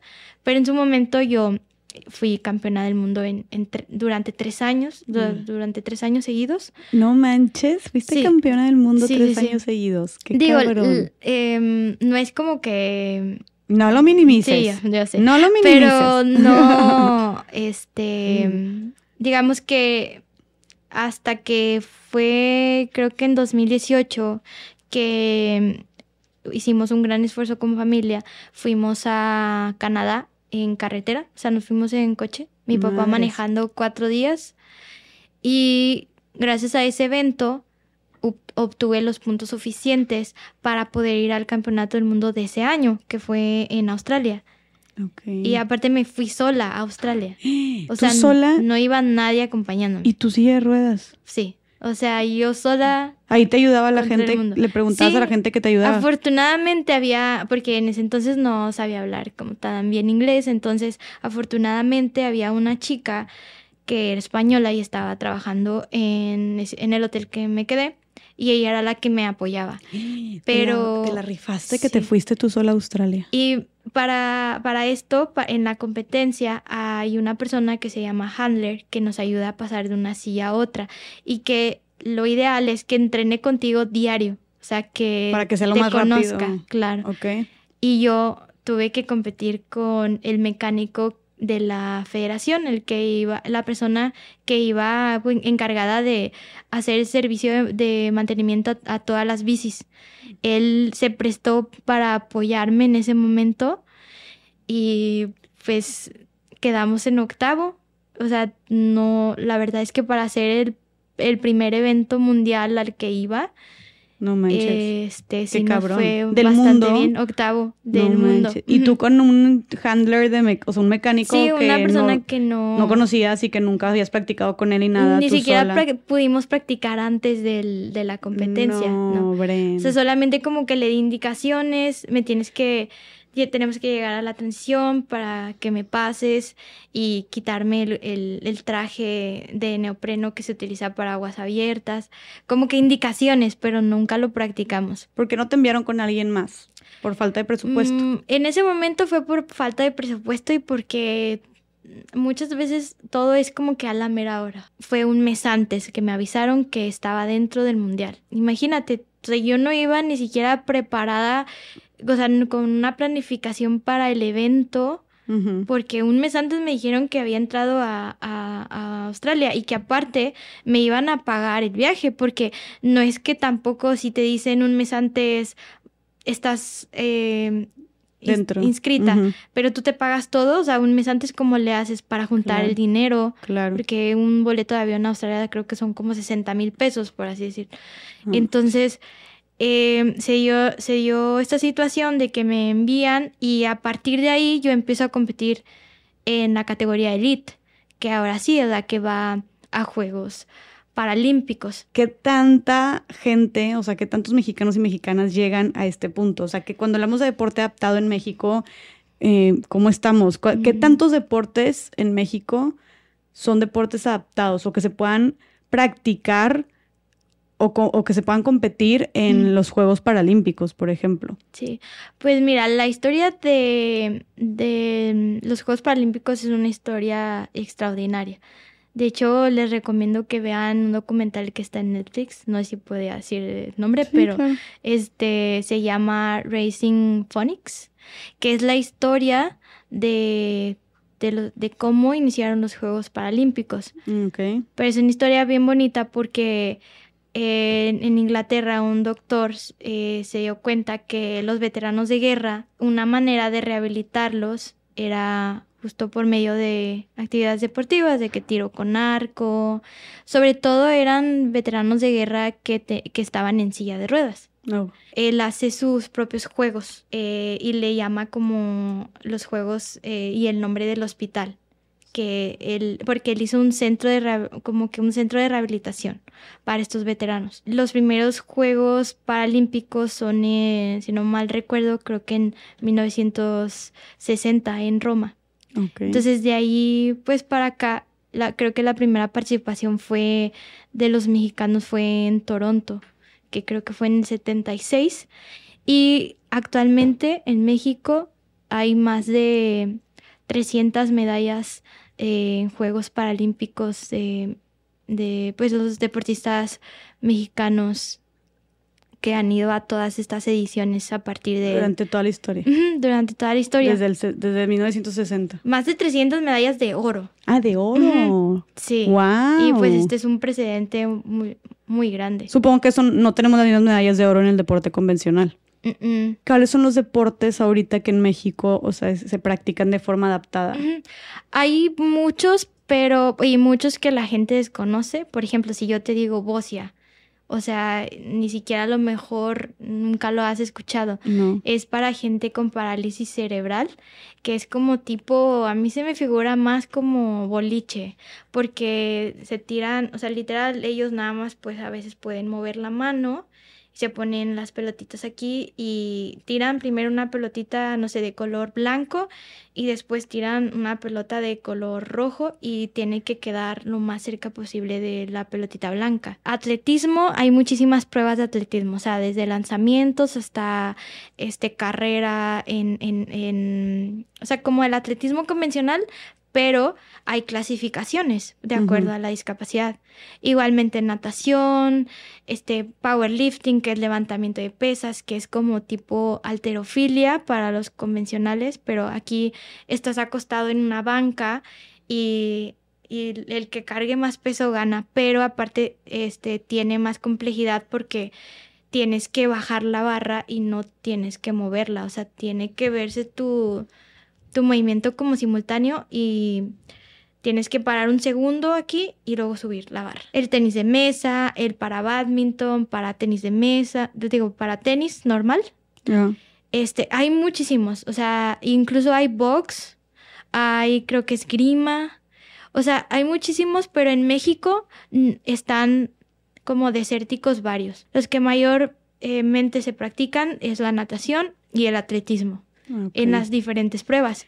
Y que pueden haber personas con diferentes discapacidades practicando o compitiendo entre sí en este mismo deporte. Sí, y por ejemplo, eh, hay un eh, organismo internacional que se llama IPC, este que él es el que regula todo el tema de las clasificaciones. O sea, antes de tú empezar a competir a nivel internacional, tú tienes que pasar por un, un como una evaluación médica para corroborar tu discapacidad y para poder ser elegible de que de verdad pues puedes estar en esa clasificación. Yo compito con chicas que en su mayoría son lesionadas medulares, mm. pero también compito con amputadas y compito con chicas que tienen este espina bífida. Pero ellas salen tres minutos después de la natación porque se compensa de que ellas pueden patalear y nosotras no. Entonces ah. así como que van regulando para que sea lo más justo posible, porque es muy difícil mm. pensar que va a haber una Brenda igualita que yo y que voy a competir.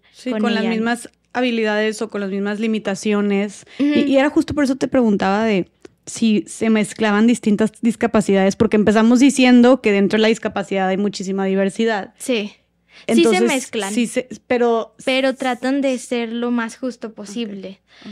En, otros deportes yo siento que está mejor regulado que, que otros. Por ejemplo, en paratriatlón yo siento que en ese sentido las clasificaciones sí son muy justas, que te pueden reevaluar y como que reclasificar cada cierto tiempo. O sea, si, si, si los jueces te ven como que con más habilidad de la que tenías y dicen, oye, sabes que siento que esta persona ya no, o sea, como que tiene más habilidad y ya no está este, bien para que esté compitiendo en, en tal clasificación la, la, podríamos cambiar para que sea más justo, ha habido esos casos de mm. reclasificación. También se puede prestar a que los atletas hagan trampa al momento de las clasificaciones, que sí ha pasado, o sea, que a, lo mejor no, no hacen como que todo el rango de movilidad para quedar en una clasificación más abajo. Ah, sí llega o sea, limitan su movilidad y los ponen en otra categoría. Sí, sí llega a pasar. Oye, Bren, y dentro de eh, tu experiencia, teniendo ya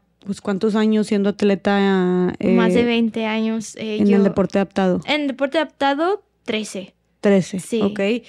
¿Cuál consideras tú que es el mayor obstáculo mm. para las personas con discapacidad que quieran desempeñar algún deporte en México? El principal obstáculo, yo siento que viene de que la mucha población de las personas con discapacidad vienen de un estrato social eh, bajo. O sea, su economía no... Eh, es muy difícil que, no sé, los padres de familia se involucren y que o trabajan o llevan a sus hijos a los a los diferentes deportes, ¿no? Es, es difícil. Por ejemplo, hace poquito en el Instituto del Deporte se hizo como que ciertos tryouts para poder em, como reclutar talento, pero lo que nos decía un entrenador era que no había funcionado porque mm, hay un niño que vive en otro municipio que es muy difícil que lo traigan al centro de alto rendimiento, que es donde hay todas estas instalaciones y como todo, todo este apoyo o sea, como que el deporte en muchos estados en México está centralizado mm. y, es muy difícil que los niños se trasladen de, su, de donde viven, de sus municipios, al centro de alto rendimiento, por así decirlo. en otros estados, yo sé, por ejemplo, en Jalisco o en Baja California, hay tres eh, centros deportivos que permiten que pues haya más este, niños con discapacidad o, o, sin discapacidad este, como practicando deporte. ¿Por qué? Porque pues, les queda más cerca. Ese es el principal obstáculo. El presupuesto, dices tú. O sea, como el, no el presupuesto, perdón, los centros sí. para desarrollar el, el talento deportivo dices que son muy escasos. Sí, y cada municipio, en el caso de México, eh, o en el caso muy específico de Nuevo León, eh, debería de tener como que los niños crezcan en su municipio, que tener como estas herramientas, eh, los entrenadores, los lugares de para poder entrenar. Y de ahí cuando se haga como el, el evento estatal, sacar ahora sí a estos talentos, pero es muy difícil, o sea, tendría que ser un compromiso de cada municipio el poder tener este, pues sus, instalaciones eh, adecuadas, como adaptadas, y pues eso no existe. De hecho, aquí hay un centro eh, paralímpico que está en San Pedro, pero no sé por qué razón no es tan accesible utilizarlo, porque como es del DIF, es mm. como que ahí hay un tema de uso de instalaciones. Pero pues si es el DIF, con más razón debería de ser incluso. Entonces, los atletas que representan a Nuevo León en deporte adaptado, mm. pues entrenan en el centro de alto rendimiento. Pero el principal motivo del por qué no se acercan más chicos y que no hay más atletas es eso, es la falta de economía o muchas veces la falta de, de tiempo de los padres de familia que también eh, llevarlos a, a, los entrenamientos diarios y pues todo, pues todo lo que, de alguien los lleve. O estos espacios, como dices tú. Sí. O sea, definitivamente podrías decir que fue una especie de terapia para ti eh, eh, el deporte cuando se trató de trascender a través de tu discapacidad, ¿no? O sea, dirías que sí fue algo que te ayudó bastante. Sí, y no es el caso de, de la mayoría de las personas con discapacidad. O sea, sí. imagínate si para ti fue como la fórmula ideal Ahora imagínate a cuántas personas con discapacidad de todo tipo no les, no les serviría justamente este tipo de rehabilitación y ni siquiera para que lleguen a ser atletas o para, atletas de alto rendimiento, simplemente para darles más herramientas de motricidad o habilidades de destrezas o cognitivas, ¿no? De desarrollo. O sea, deberíamos de, si estamos viendo para las personas con discapacidad, utilizar el deporte como una herramienta. Como una herramienta para impulsarles. Sí, definitivamente. De hecho, ahorita me recordaste que justo mi novia va a dar como un curso eh, que hablando de esto, de cómo el deporte adaptado influye en las personas con discapacidad y, e impacta de manera positiva. Porque no solamente es el tema de el alto rendimiento, o sea, el alto rendimiento pues conlleva otras cosas, otros sacrificios, así, pero, eh, y aparte también es una elección de vida, porque al final del día, pues como ya lo hemos platicado, se vuelve tu trabajo, tu forma de vida, y, pero el deporte adaptado para las personas con discapacidad va más allá de, de una competencia, o sea, es como una competencia por la vida, o sea, por tener una mejor calidad de vida. Totalmente. Este, y ayuda en muchísimas áreas. Entonces, yo creo que parte de lo que falta en el deporte adaptado es que formen como ciertas estrategias que ayuden a que los niños lleguen. Jessica lo ha platicado, que se necesitan como tipo transportes como los que se utilizan en, en las escuelas. Si bien a lo mejor no hay estos centros en los municipios, pues poder acercar a los a los deportistas a los, a los centros que haya en este momento, ¿no? Eso sería lo, lo principal, porque esto, o sea, si ellos no llegan, pues no van a poder como tener como este proceso, porque aparte en los centros de, de, de deporte, no solamente es el tema de entrenamiento, o sea, se cuenta con nutrición, con psicólogos, este, con fisios y todo eso pues al final del día te ayuda a, crecer tu rendimiento y a mejorar este, si hablamos de calidad de vida, pues a, a mejorar tu calidad de vida. Entonces, pues sería como parte de la solución, como que generar estrategias que ayuden a las familias a que efectivamente se pueda dar como ese proyecto y también decirle a las personas, a los padres de familia que nos estén escuchando, que tengan alguna algún hijo con discapacidad, que el deporte pues abre muchísimas puertas.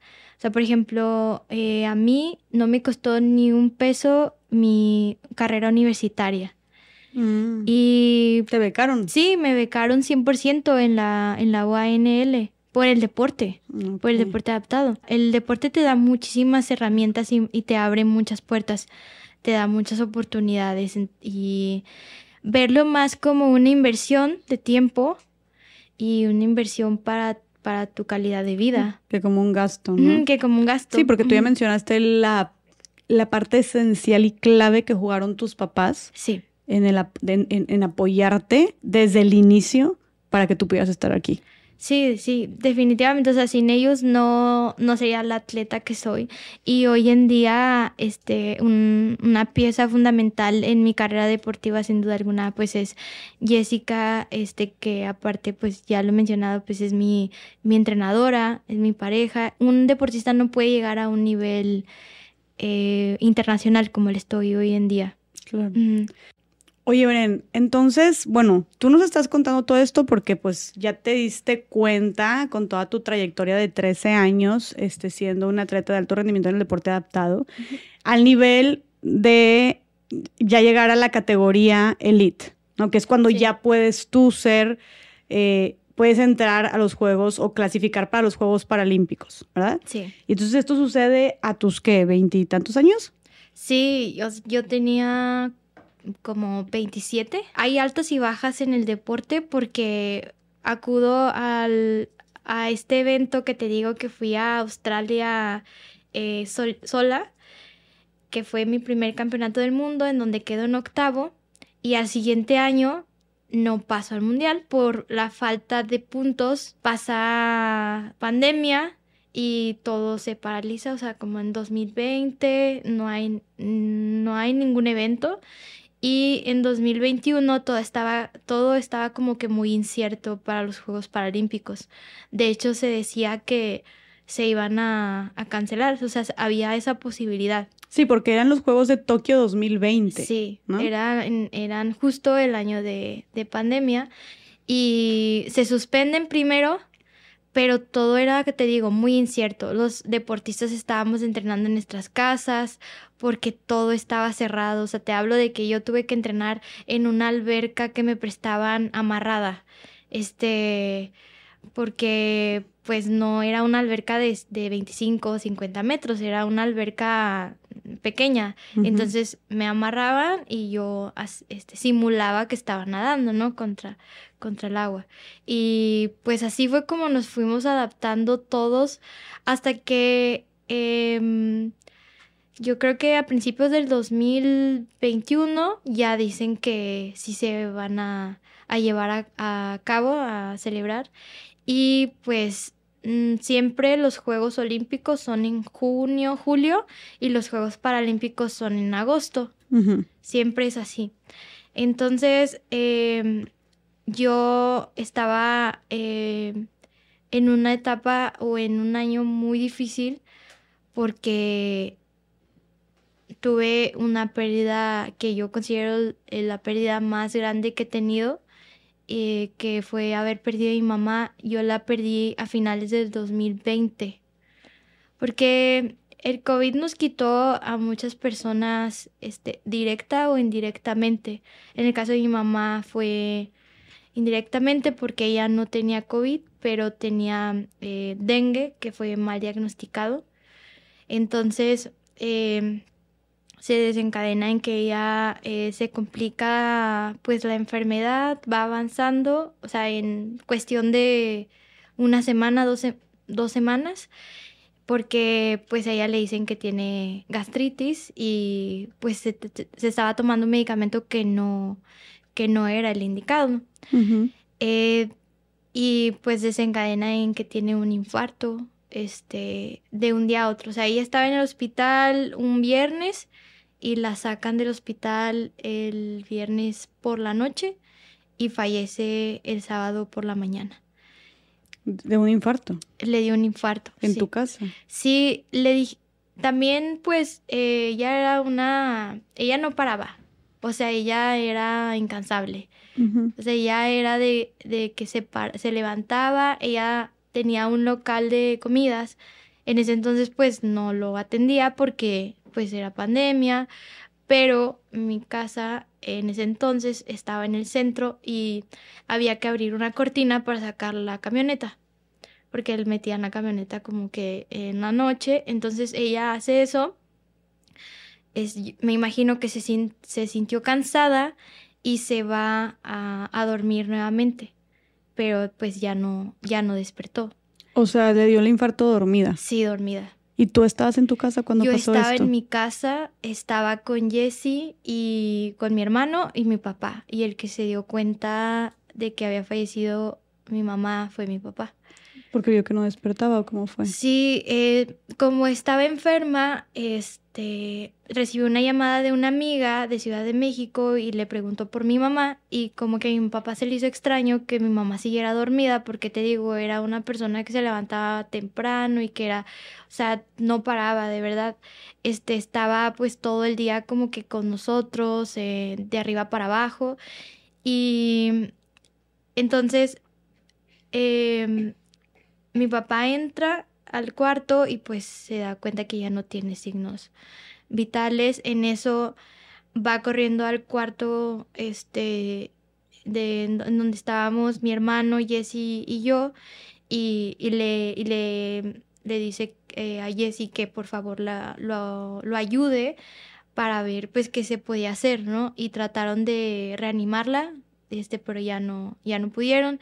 Se la llevaron al hospital y pues yo creo que es la escena más, o sea, que más me sigue impactando hoy en día recordar porque, o sea, yo vi a mi mamá donde la tuvieron que poner en otra silla de ruedas que yo tenía o que, que, que tengo este, en la casa y tuvieron que, porque era una, era una persona muy alta, este, y, y pues la, la, llevaron, la subieron a, a la camioneta y se la llevaron y imagínate yo, no sé, ellos, o sea, obviamente no, no, no pensaron en, en, en, que, o sea, esa fue la última vez que yo la vi.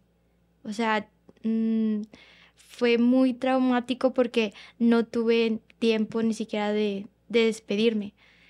Sí, de alguna manera, porque un día antes yo recuerdo que ella siempre me daba un beso de las buenas noches.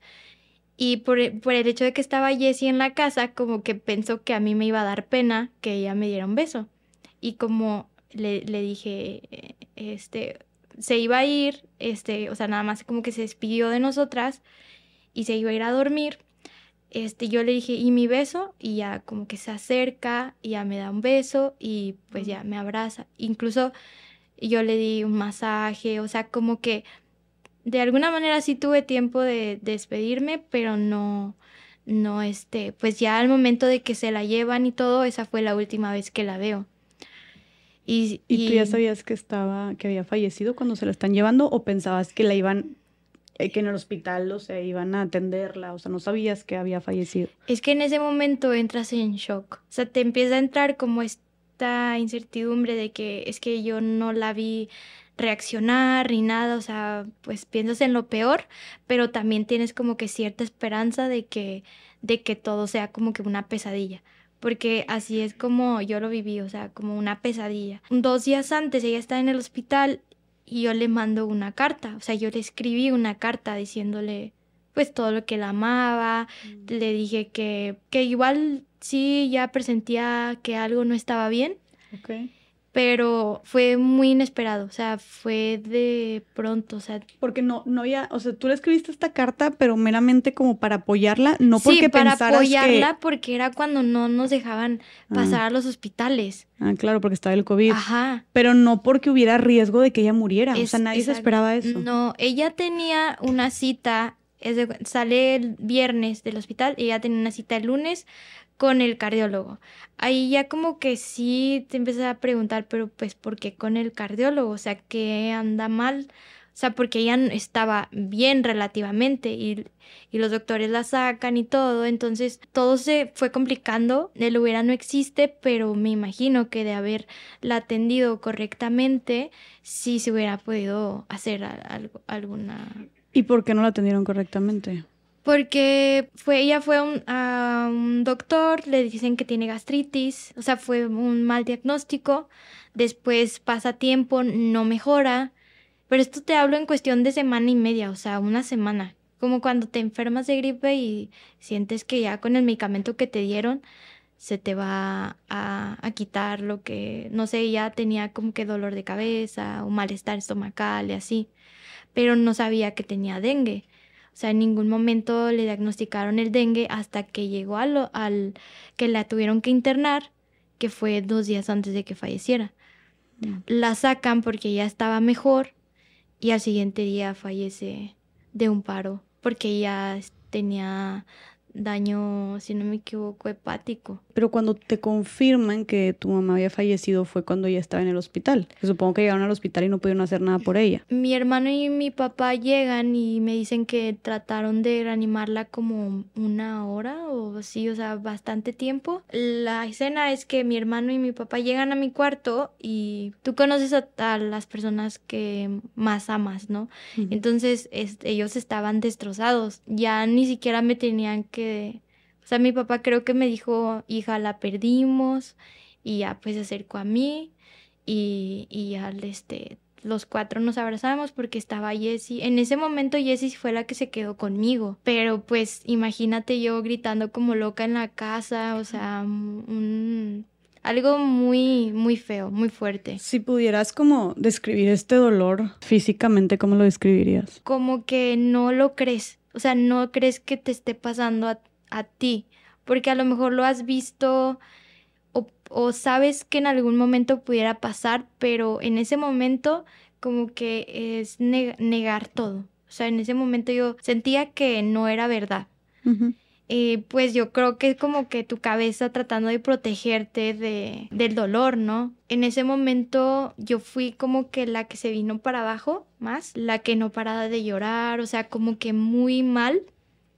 No digo que mi hermano y mi papá no, pero como que siento que ellos al verme a mí pues destrozada era como que no, no, ahorita no podemos ser débiles por ella. O sea, entonces en algún momento yo fui la fuerte y ahora ellos me estaban. Como cuando pasó a ti con tu papá, que tú no quisiste, o sea, cuando tú, en tu accidente, que viste a tu papá tan destrozado que tú dijiste, yo a pesar de que soy la más perjudicada, tengo que ponerme fuerte, tengo que ser fuerte por él.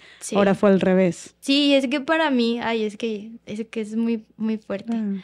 Para mí, mi mamá era mi mejor amiga. O sea, eh, yo sé que para todas las personas las mamás son muy importantes, pero ella de verdad ella iba conmigo a todos lados. De hecho, yo te lo dije en, la llamada, o sea, para mí mi mamá era, era mis piernas. Y no solamente por el hecho de que me ayudara a hacer cosas, sino por lo que significaba ella para mí. Porque ella me recordaba todos los días lo valiosa que era. Y también me, cuando una persona se muere y, y, y es tan, o sea, y la amas tanto, se va, o sea, se va una parte de ti. O sea, una parte de mí yo siento que murió con ella. Y, es algo que ya no, no puedes recuperar. O sea, no es algo como mis piernas, por ejemplo. O sea, que puedo seguir adelante a pesar de eso. Ella ya no tiene esa posibilidad de poder vivir y poder estar con, con sus hijos y no sé, tenía muchos sueños por, por cumplir y pues me hubiera gustado que estuviera aquí, ¿no? Compartiendo la vida conmigo. Pero pues a raíz de eso, yo em, como que emprendo este viaje al lado de, de Jessie y de pues de mi, de mi papá y de mi hermano. Este, y ahora sí fue donde yo empecé a vivir un, un verdadero duelo, ¿no? ¿Y ¿cómo fue eso? Em, cuando yo tuve el accidente no recuerdo haber tenido como estos pensamientos negativos de no querer vivir, de no querer bañarme, de no querer comer. Y cuando fallece mi mamá, todo el primer año, o sea, como que vives en automático y también no te dan ganas de muchas cosas que antes sí. Tienes que aprender a vivir con, con, o sea, con la ausencia de esa persona. Pero al principio es muy difícil. O sea, aunque la gente te diga como tú puedes, eres muy fuerte, este, has esperado cosas más fuertes, o bueno, no has esperado cosas más fuertes, sino que tienes esa fortaleza que la gente te recuerda, ¿no? Pero hasta que tú eres consciente de que al final del día estás como en un tobogán y en un como en un lugar sin salida, no eres capaz como de verlo a pesar de que las personas te lo digan. Y por ejemplo, yo quiero mostrarte algo que traigo, que a lo mejor no se va a ver mucho en la cámara, pero esta, este, esta foto, es, ella es mi mamá y esta foto es de, de, de mi primer, bueno, de mi segundo o mi tercer campeonato mundial, creo. fue en Rotterdam. Si quieres muéstralo aquí a la cámara. En Rotterdam. Sí. Y este, pues Mm, ¿Qué dice ahí? Está muy bonito lo que dice. Dice, lo hicimos mamá, estamos en Juegos, eh, ahí, ahí dice Olímpicos, pero era Paralímpicos. Y lo escribió Jesse, este, estando ahí en Tokio.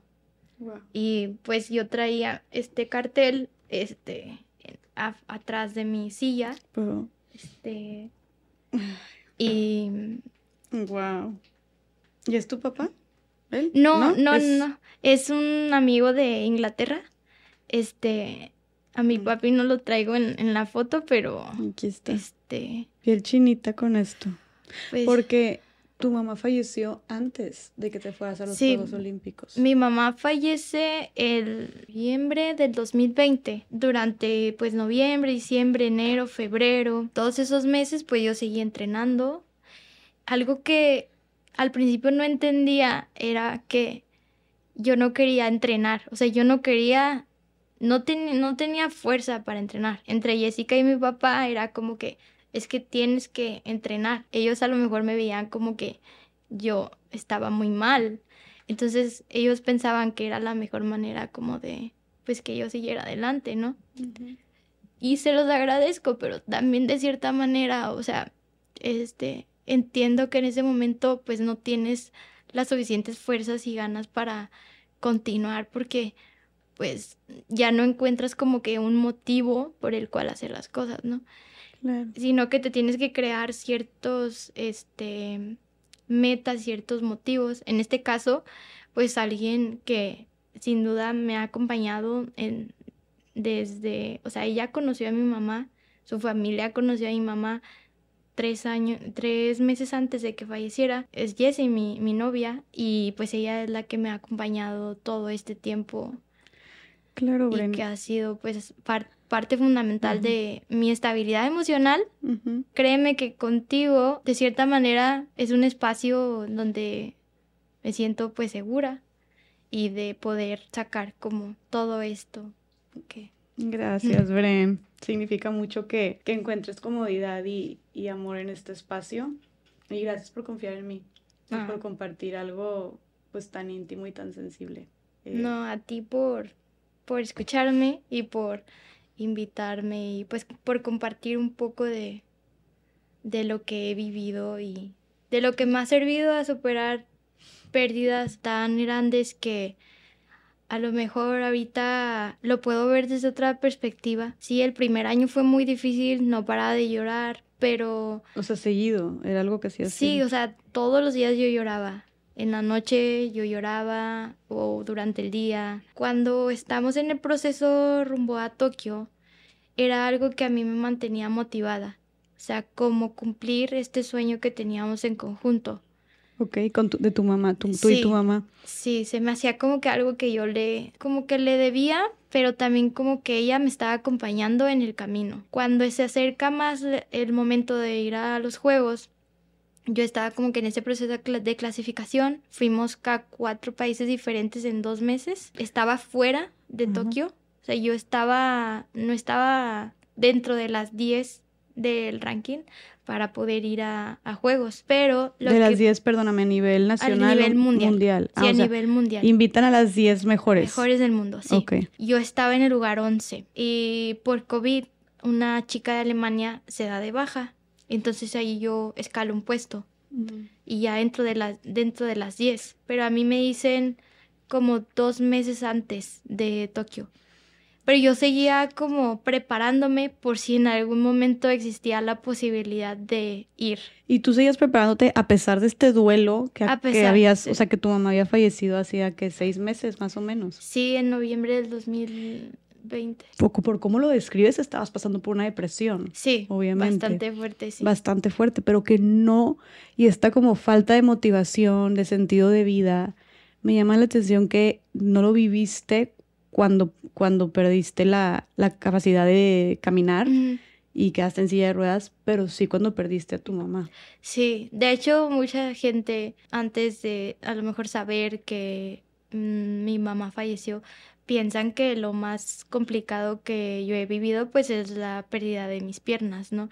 Y yo no comparo por nada del mundo a- haber perdido a mi mamá con no caminar, o sea, es algo completamente diferente y, o sea, yo mil veces hubiera preferido dar todo lo que tengo por su vida. El éxito que tengo, por así decirlo ahorita en el deporte, mm, no me importaría si, si ella siguiera aquí con vida, pero pues lamentablemente no se puede. O sea, yo no podría comparar una pérdida de mi, de mi mamá con haber perdido las piernas. Aparte estaba en momentos muy diferentes de mi vida Claro. y tenía toda esta red de apoyo cuando tuve el accidente, ¿no? En estas dos pérdidas muy grandes que has tenido tú en tu vida, pues sí han sido algo de la, de la noche a la mañana, ¿no? Algo que te ha agarrado ahora sí que de sorpresa por completo. Sí. Y adaptarse a eso, me imagino que ha de ser, que ha de ser muy difícil. A raíz de que fallece mi mamá, yo tengo que reinventarme en el sentido de ahora sí como vivir esta discapacidad de manera independiente, porque por más que tenía el apoyo de mi papá o de Jesse, hay cosas que no le puedes cargar a la pareja, por ejemplo, y que hay cosas que yo en, este momento, si tuviera a mi mamá, las vería completamente diferente, porque muchas veces eh, no somos conscientes de todo lo que las mamás hacen por los hijos y todo lo que tienen que, que sacrificar. A lo mejor ellas lo hacen por el amor incondicional que nos tienen, pero nosotros como hijos tenemos que hacernos responsables de nuestra vida y más allá de yo tener una discapacidad y no poder hacer ciertas cosas, muchas cosas de las que hoy en día hago y que antes no sabía hacer porque a lo mejor ella me las hacía, ahí es donde te das cuenta que cada, cada quien es responsable de su vida y que no le tenemos que cargar a nadie, no porque la discapacidad sea una carga, no, sino que como ser individual tú tienes que ser responsable de ciertas este, situaciones. Por ¿Cómo qué ejemplo, cosas? Ajá. Sí, por ejemplo, a mí no me dejaban entrar a la cocina porque pensaban que me iba a quemar o porque como era una cocina industrial, pues estaba más alta, no había como un espacio adaptado para que yo pudiera cocinar. Ujú. Había cosas que yo no sabía hacer que en este momento, gracias a, a que Jessie me ha enseñado o que pues yo también como que he tenido como que esta apertura de aprender. Por ejemplo, ahorita una de mis metas es aprender a manejar, pero cuestiones así que a lo mejor yo vivía como que en esta burbuja Sí, que tu mamá de te. De hecho, ahorita que me recordaste que mi mamá me llevaba, uno de los últimos momentos que pasé con ella, ese ella estaba mal, pero todavía ella se sentía mal y me llevó a entrenar y bajó la bicicleta y no había como esa necesidad. O sea, primero, ante todo, primero está la salud. Claro, pero ella se entregaba por completo a ti. Sí. Y al ya no tenerla, entonces te forzas tú a, como dijiste tú, a hacerle frente a, que ya lo habías hecho frente a la discapacidad, obviamente, pero ahora sí. Es que yo tuve mi accidente a los 17, que era una edad donde estás pasando de ser adolescente a la adultez o a ser un joven adulto. Entonces, como que yo, o sea, yo volví a ser un bebé y volver como a, a reaprender todo esto y ganarte como que tu independencia es un proceso que a mí a lo mejor me ha tomado pues más tiempo que a lo mejor hay algunas personas, ¿no? Ok, dices que volviste a ser un bebé después de que se murió tu mamá. No, después del accidente. Después del accidente, Ajá, sí, ok. porque pues me ayudaban a, a bañarme, a cambiarme. Poco a poco yo fui adquiriendo más fuerza y más, y yo ya hacía muchas cosas por mí misma, pero otras cosas no, porque pues había esta sobreprotección. Claro que venía desde el mejor lugar para tu, de tu mamá, de preocupación, de cuidado, de amor, pero que pues ciertamente tal vez te, te, te limitaban a ti a cosas que pues tal vez sí podías hacer o que tú descubriste que sí podías hacer una vez que no te quedó de otra más que enfrentarlo. ¿Cómo se sintió, Bren, esta como ya autonomía, independencia, como este nuevo escalón que descubriste o desbloqueaste Pues ha una vez que te viste forzada a ser independiente? Ha sido todo un auto este descubrimiento porque como bien dices, o sea, yo no sabía que era capaz de hacer muchas cosas y sé que todavía me falta, o sea, estoy como que todavía en ese proceso, en ese camino, pero definitivamente eh, me siento como la mujer adulta que soy porque a lo mejor antes tenía como que este complejo de sentirme todavía como que, pues sí, de no tomar a lo mejor mis propias decisiones.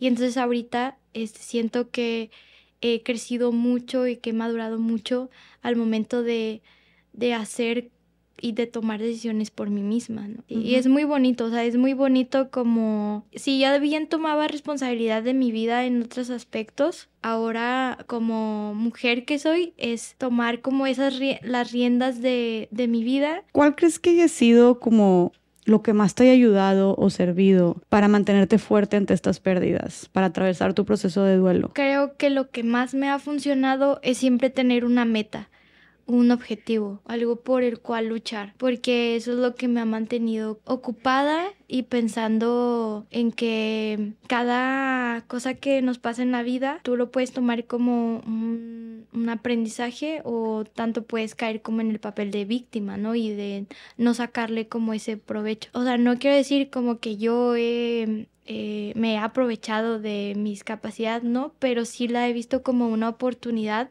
de trascender en mi vida a través del deporte, pero también trascender en la vida de otras personas.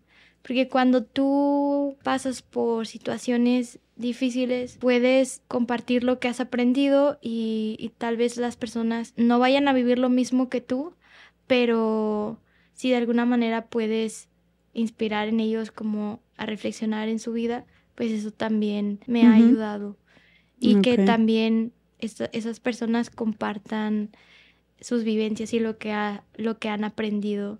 Porque sin duda alguna yo he aprendido de muchas personas y he agarrado muchas cosas positivas de, de muchas personas que han influido en, en mi vida. ¿Crees que también el hecho de que hayas llegado a Tokio y que después de Tokio seguiste triunfando y creciendo en el deporte, ¿no crees que sea como una, o lo hayas tomado tú como una especie de responsabilidad el triunfar en el deporte como una clase de compromiso con tu mamá? Para Tokio sí, o sea, era un sueño que tenía como que en conjunto con ella y con, con los que formaban parte de mi equipo, pero después no, después yo creo que estoy viviendo la vida de mis sueños. O sea, yo siempre soñé vivir del deporte y ser una atleta exitosa en su deporte, representar a México lo más dignamente posible en eventos internacionales y sobre todo el demostrarme a mí misma que sí puedo lograrlo, porque hubo muchas veces que durante todo este proceso obviamente había dudas de mejor dejo el deporte y me dedico a lo que estudié o sabes como todas Ujú. estas dudas que en algún momento surgen. Pero volviendo a Tokio, este, Cuéntanos de Tokio. ¿Qué sentiste cuando te avisaron que ibas a representar a Tokio? No, pues. Iba a representar a Tokio, representar a México en Tokio. Estaba en la casa y me marca este, una persona que es parte de la Federación Mexicana de Triatlón, pero yo ya tenía como esa corazonada porque es muy raro que me hable esa persona. Mm. Entonces yo dije, pues tienen que ser noticias buenas, ¿no? Yo todavía tenía, bueno, teníamos esperanza. La que estaba más como segura de que algo iba a pasar era Jessica. Yo estaba como que todavía un poquito incrédula de que ya, ya se me había ido y todo esto. Entonces me habla esta persona y me dice que estoy dentro de, de Tokio, ¿no?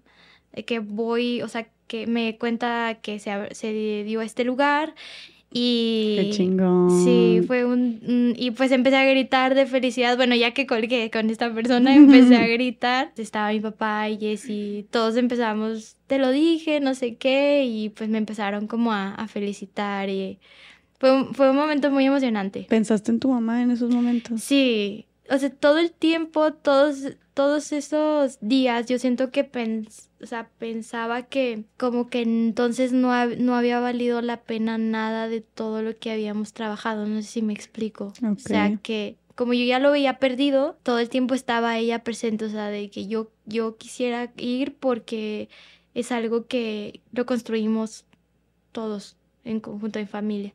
Entonces, pues era como que enfocarte 100% al entrenamiento, ¿no? Como ya ver los últimos detalles y mejorar lo más posible. Pero un mes antes de ir a juegos, un día antes de mi cumpleaños, estaba en entrenamiento. Este, recuerdo que en ese entrenamiento me había ido muy bien porque mis tiempos estaban pues mejorando, o sea, habían mejorado. Y ya por terminar la última serie del entrenamiento, o sea, nos faltaban, no sé, cuatro kilómetros, dos vueltas, algo ya por terminar, arranco en mi bicicleta, o sea, doy como dos vueltas eh, en, la, en el manubrio, pero veo que mi pie izquierdo se mete, como voy acostada, mi pie se mete en, en la rueda. Entonces veo como mi pie pues hace esto y, y, se mete dentro de, de, la rueda y inmediatamente freno y entonces empieza a salir sangre y veo mi dedo, eh, el dedo gordo colgado. Entonces, ahí obviamente entré como en, pánico y, pues ya me llevaron al, al hospital y fue difícil también ese momento porque... Esto antes de Tokio. Sí, un mes antes, no un mes antes un mes antes y, y también fue un momento bastante difícil porque esa misma noche me tenían que operar, o sea, tenían que pasar todo el día. llegamos como a la una de la tarde al, hospital y me tenían que operar en la noche. Entonces, Jessie y mi papá se fueron a, a la casa pues a bañar, a, a, descansar y todo porque pues también no podían como que estar en el hospital. Y pues yo llegó un momento en donde me sentí sola, o sea, me sentí sola enfrentando como que dentro de mí pensaba que ya todo se había perdido por, por lo mismo de, de que a lo mejor me iban a tener que enyesar y que no iba a quedar mi pie, o sea, como que todo muy fatalista, ¿no? Pero esa noche recuerdo que igual, o sea, dentro de mí decía, pues es que una vez más te tienes que levantar y sacar lo mejor de ti a pesar de lo que está lo que está pasando. Y eso fue lo que hicimos al no podía nadar, pero sí podía hacer otro tipo de ejercicios. Tuvimos que volver a como que adaptar ahí el entrenamiento y aún con nueve puntos en el pie, llegando a Tokio todavía tenía los nueve puntos ahí estaba. manches, que fuiste a competir con puntos en el pie, con puntadas. Afortunadamente, em, en un hospital me apoyaron con sesiones de cámara hiperbárica que me ayudaron a que cicatrizara mm. más rápido y que no hubiera una infección. Porque el riesgo más que porque pues ya está soldado el hueso y todo, pero lo que pasa es que corres el riesgo de que haya una infección. Pues ya estaba en Tokio y sí, sí seguía mi pie un poco inflamado, pero de ahí en fuera pues no ocupo mis piernas para, para competir, entonces todo, todo estaba todo estaba bien. Ok, ¿y qué tal? ¿Cómo te fue? ¿Cómo, se, cómo, ¿Cómo te fue en Tokio? ¿Qué se siente representar a tu país? a Pues nivel era mundial. un sueño hecho realidad porque estando allá estás con los mejores atletas del mundo y con gente que admiras mucho, gente que sigues en Instagram, gente que has visto en documentales Mm. y pues desde que yo era deportista convencional, yo admiraba mucho a los deportistas paralímpicos porque pues en México hay muchos deportistas que han destacado a nivel eh, de Juegos Paralímpicos y no sé, encontrarme con una Amalia Pérez que ha sido multimedallista en Juegos Paralímpicos, este, mexicana de powerlifting. O sea, como con gente que yo admiraba y ahora estar ahí al lado, Wow. pues sí fue, y aparte compartiendo con Jessie esa experiencia, ¿no? Ah, porque te acompañó tu novia. Sí. Porque es tu entrenadora también. Sí, también mi Qué chido. entrenadora. Y aparte es mi handler, o sea, es tres en uno. Ah, también te, ella te cambia de, ¿cómo se llama? Sí, ella compite conmigo. Es de Ok. cuenta que ella está en los pits y me ayuda a pasarme de una silla a otra. Ok. Y lo tenemos que hacer lo más rápido posible porque todo cuenta. No, o sea, son un, un super team. Todo, Sí. todo, ahora sí que tres en uno, la Jessie, la Sí. tocaya. Y estuvimos 10 Perdón. días previos al evento porque triatlón fue de los últimos deportes. Competimos creo que un 29 de agosto o un 30. Ah. Y fue de los últimos deportes, entonces estuvimos 10 días antes entrenando y viviendo como que toda esta experiencia de la villa. Fue uno, fueron unos juegos atípicos porque no nos dejaban salir de la villa Mm, por el tema de COVID. Claro. Pero pues aún así es un país muy diferente y la cultura es muy diferente, la comida, la gente. Entonces yo me sentía soñada. Claro, De simplemente por el hecho de ir, o sea, aunque estés Sí. encerrada en tu cuarto, pero estás de Sí, que yo- estoy en Tokio representando a mi país, no manches. Sí, y pues el tema de los uniformes, de todo lo que Qué se vive allá. Y aparte, yo iba pues con cero presión, porque como pasé así de panzazo, es como que nadie se esperaba como que el resultado. O sea, de hecho me tenían contemplada del octavo al décimo. Mm. O sea, no tenían como que un Pensaban que ibas a pronóstico. ganar entre el mm, octavo y el Sí, décimo quedar, lugar. Ajá, en esos lugares. Entonces, pues yo no tenía ninguna presión, o sea, como que siento que era más como un tema personal, como Sí. un reto personal. Ok. Y Jessica era la que sí me decía, es que tú, tus tiempos están para estar dentro del top 5, tú puedes, o sea, como que echándome todas las porras posibles, ¿no? Pero yo veía a mis rivales, la verdad es que como había pasado, este, varias competencias anteriores en las que quedaba atrás de, de, ellas, pues yo sí me veía como que en, en, en ese lugar, ¿no? Arranca la competencia y yo siempre nado bien. O sea, no soy ni de las mejores, o sea, no nado, no nado como que no salgo en primer lugar, pero salgo como en tercero, cuarto. Creo que salí de quinta de la natación o de cuarta. Eh, mi problema siempre es en la bicicleta, que me empiezan a pasar porque este tengo que todavía tengo que mejorar mi nivel en la bicicleta y en ese Mm. momento más. Entonces me empieza a pasar de que la quinta, la sexta, la séptima, la octava. Y llegó un momento donde yo estaba como que en octavo, noveno lugar, durante toda la bicicleta. Pero primero fue nadar Sí, primero nadas. y luego ya seguías la bicicleta. Sí, son Ok. 750 metros nadando en, en aguas abiertas. En ese momento En el sí, mar. nos tocó en el mar. Qué miedo. Pero aparte es un mar que siento que está bastante contaminado. De hecho, no nos dejaron nadar un día previo, que normalmente sí se nada, porque pues no eran las mejores condiciones, pero pues así nos, nos aventaron. Eres una rifada que te avientas a nadar en el mar. Sí, wow. sí.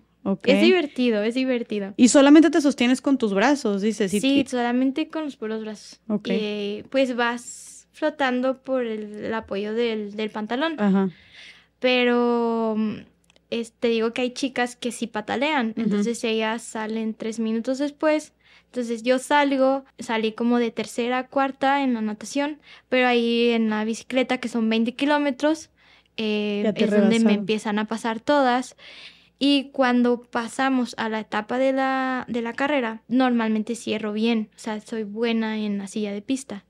Entonces, em, como era un circuito en donde tú no podías ver eh, cómo ibas, o sea, a lo lejos ya era, ya era como que ya tenías que dar vuelta, entonces no se veían a lo lejos las que iban adelante de ti. Y ya, yo iba con una brasileña, íbamos séptimo y octavo. La Ujú. brasileña iba séptimo y octavo. Íbamos así a la par. Entonces, primero pasamos a una italiana. Ya en la última vuelta, faltando una vuelta, pasamos a... que son 5 kilómetros de carrera. Pasamos a una holandesa y a una francesa. Entonces, eh, ahí ya íbamos cuarta y quinta. Y yo quedo en quinta, atrásito de la brasileña, como a 10 metros. O sea, yo la veía. Por nadita quedaste en quinto, que wow, que quedaste en quinto. quinto. Tú Sí, quedaste sí, en el sí. top 5 y tú esperando a los demás que, que quedaras en el lugar octavo, noveno, décimo. Sí, y a un minuto del tercer lugar. Y pues eso es muy poco para un triatlón este, que dura una hora diez aproximadamente. O sea, porque pues un minuto no es nada en comparación de todo el tiempo. Y aparte, yo celebré como si hubiera ganado la medalla de oro, ¿haz de cuenta? Claro. Porque o sea, yo sabía lo que representaba quedar en quinto y aparte, pues era como que esa satisfacción que se siente ya de, de como terminar un reto, ¿no? De, de, de un reto que te en el que te preparaste prácticamente toda tu vida. Toda tu vida. Sí, toda tu Estabas vida. en los Juegos Paralímpicos ganando quinto lugar. ¿no? O sea, Sí. wow. Y algo que se me olvidó mencionar es que Jessica, antes de salir, porque a ella le permiten un, un poquito antes de que yo salga a la nadada, ella me dice que piense en mi mamá, que si me canso, que pensara en ella. Y entonces, pues eso fue también algo que... Sí pensaste mucho en tu mamá. sí, sí, sí, sí. Y en cuando ese ganaste también pensaste en tu mamá. Sí, es difícil porque obviamente quisieras que estuviera ahí viviendo ese momento y que era algo que a lo mejor nosotros lo veíamos lejano, el haberlo cumplido, a mí sí me hubiera gustado que yo hubiera estado presente, ¿no? Sí, entonces son como que sentimientos encontrados. Sí, sí, O sea, estás feliz por el resultado, pero al mismo tiempo pues todavía estaba como que muy reciente todo. Sí, era muy reciente. Porque la parte mental y emocional, creo que en esas competencias sí es. Bastante significativa, Ajá. sí. De hecho, dicen que un 80% es mental en una competencia y un 20% es físico, ¿En porque ya estás pues preparado para ese día. Incluso las competencias, o sea, son más cansados los entrenamientos muchas veces que la competencia, que la propia competencia. Mm, ok. Entonces, Sí. llegas tú, pasas la línea y Llego dices, y me wow. está esperando quedé". Jessie. Jessie me está Ah. esperando en la meta porque como es mi handler, los dejan recibirnos y pues me abraza y ahí hay unas fotos bastante emotivas. Te digo, yo celebré como si hubiera ganado la medalla de oro y de hecho varias personas me decían que qué padre que, que hubiera cerrado hasta el final porque hay muchas personas que ya por el hecho de a lo mejor ya no ir por medalla o así, no cierran como tienen que cerrar, o sea, como que pues ya les da igual, pero hubo un juez que es español, este, que me dijo que, que pues me vi muy bien y que cerré muy fuerte y todo. Ay, qué chingón, qué chingón. Oye, Bren, y entonces que regresas, o sea, regresas a México porque pues sí, fue huge Mm. todo esto que hiciste, o sea, Sí. quedar, no sé si antes en tu categoría, en este, pues no, porque fuiste la primera mujer. Sí, o sea, es, eh, es eh, un hecho histórico, o sea, Ah. soy la primera mexicana que participó en paratriatlón y pues el mejor resultado pues es quinto. Wow, Sí. que aparte es un increíble resultado, porque Sí. pudiste haber sido la primera y quedar en décimo y como quieras de que, bueno, eres la primera. Es doblemente histórico porque aparte quedaste en el top 5. Sí, Te felicito un chorro. Sí, Estoy muy orgullosa de que hayas llegado a eso. Qué chingón. gracias. Tú quieres ir a los siguientes Juegos Olimpi- Sí, de hecho ya Paralímpicos. empezó la clasificación, empezó el primero de junio y ya estos eventos a los que vamos ya cuentan para París 2024, que son en agosto del próximo año.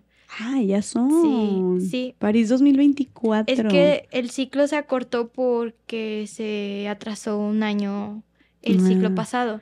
Ah, ok. Por eso ya es como que ya está a la vuelta de la esquina prácticamente. Eh, Claro, Sí. y entonces tú, pero tú ya tienes que clasificar primero. Sí, primero tengo que ir a estos eventos estar dentro del top 10 igual, pero ahorita obviamente este estoy muchísimo mejor de nivel que hace dos años. Tengo más apoyo, por así decirlo, para ir a los eventos. O sea, digamos que estoy en, en, un proceso muy diferente al que estaba. Claro, tal vez ya por haber participado en Tokio, sí, que más gente te haya volteado a ver, que te apoyen con más recursos. Los mismos institutos, en la misma CONADE, o sea, al tú ya haber ido a representar a México y tener un buen resultado, estás dentro de un presupuesto anual, ya está como que destinado ese presupuesto para que nosotros vayamos a competir. Ok. Sí. Oye, ¿y este presupuesto, o sea, este, este recurso económico, siempre te lo dieron? No, esto fue a partir de Tokio. Anteriormente, prácticamente todo fue por medio de la iniciativa privada y por patrocinios diversos, por rifas, por ventas de playera. O sea, tú, solo, tú, buscando cómo. Sí, buscando cómo. ¿Qué otras cosas hacías para sacar dinero? Mm, sobre todo eso, y a veces me invitaban como a programas, a, a, invitar a la gente a apoyarme con una cuenta, o sea, como más tema de donación. Ok. Pero también este, llegué a pues a dar conferencias y lo que ganaba de esas conferencias pues lo utilizaba para para mi carrera Pero no recibías ningún apoyo económico por parte del gobierno. No. Ok, qué padre, ya te están ayudando, pero pues ya que fuiste a los Juegos Paralímpicos y tuviste un excelente resultado. Sí. La cosa es apoyar a los, a, los atletas, este, o a Con los... talento que vienen detrás, sí. Exactamente, para poder llegar, no, no cuando ya llegaron. O sea, imagínate si te hubieran apoyado desde antes. Sí. O los que no alcanzan a llegar porque no los apoyan. Es un tema que sí eh, mucha gente habla, entrenadores, incluso yo, este, hoy en día es como, les digo que, que alcen la voz, o sea, que, que todas esas ideas que tienen y todo, todo eso que no están como conformes con, este, porque también los sueldos, por ejemplo, de los entrenadores, pues son muy, muy bajos, o sea, te hablo de 8 mil pesos que gana un entrenador, cuando aquí las rentas están muy, muchísimo, muy caras. Este, hay casos de madres solteras, o sea, entrenadoras que son madres solteras que aparte son como que el sustento de, de su casa, o sea, aparte tienen, no sé, a sus papás y ellas tienen que solventar todos los gastos y con 10 mil, 12 mil pesos y sin prestaciones, no, está cabrón. ¿Cómo le haces? O sea, y es algo que yo sí quiero como que poner sobre la mesa el tema de que, bueno, no solamente están los entrenadores, los fisios, los nutriólogos, los psicólogos, que te digo, no tienen estas, ni siquiera estas prestaciones por no tener una base, por no tener como una planta, pero que por ley si, si tuvieran, descorresponderían pues todas estas... No, y, y aparte que son, o sea, esos entrenadores, esas personas están preparando a las personas que nos van a ir a representar a nivel internacional, que van a ir a representar a nuestro país. Muchas veces ellos tienen que poner de su dinero para que los chicos, no sé, de deportes como lucha, box, que muchas veces, este, pues son chicos que no tienen los recursos, tengan para el camión, por ejemplo. Y, y, hay muchos ah, entrenadores que se acercan a mí porque a lo mejor ven en mí esa vocera, por así decirlo, ese, porque a ellos sí les da como que miedo hablar, o sea, mm. por tener alguna repercusión económica.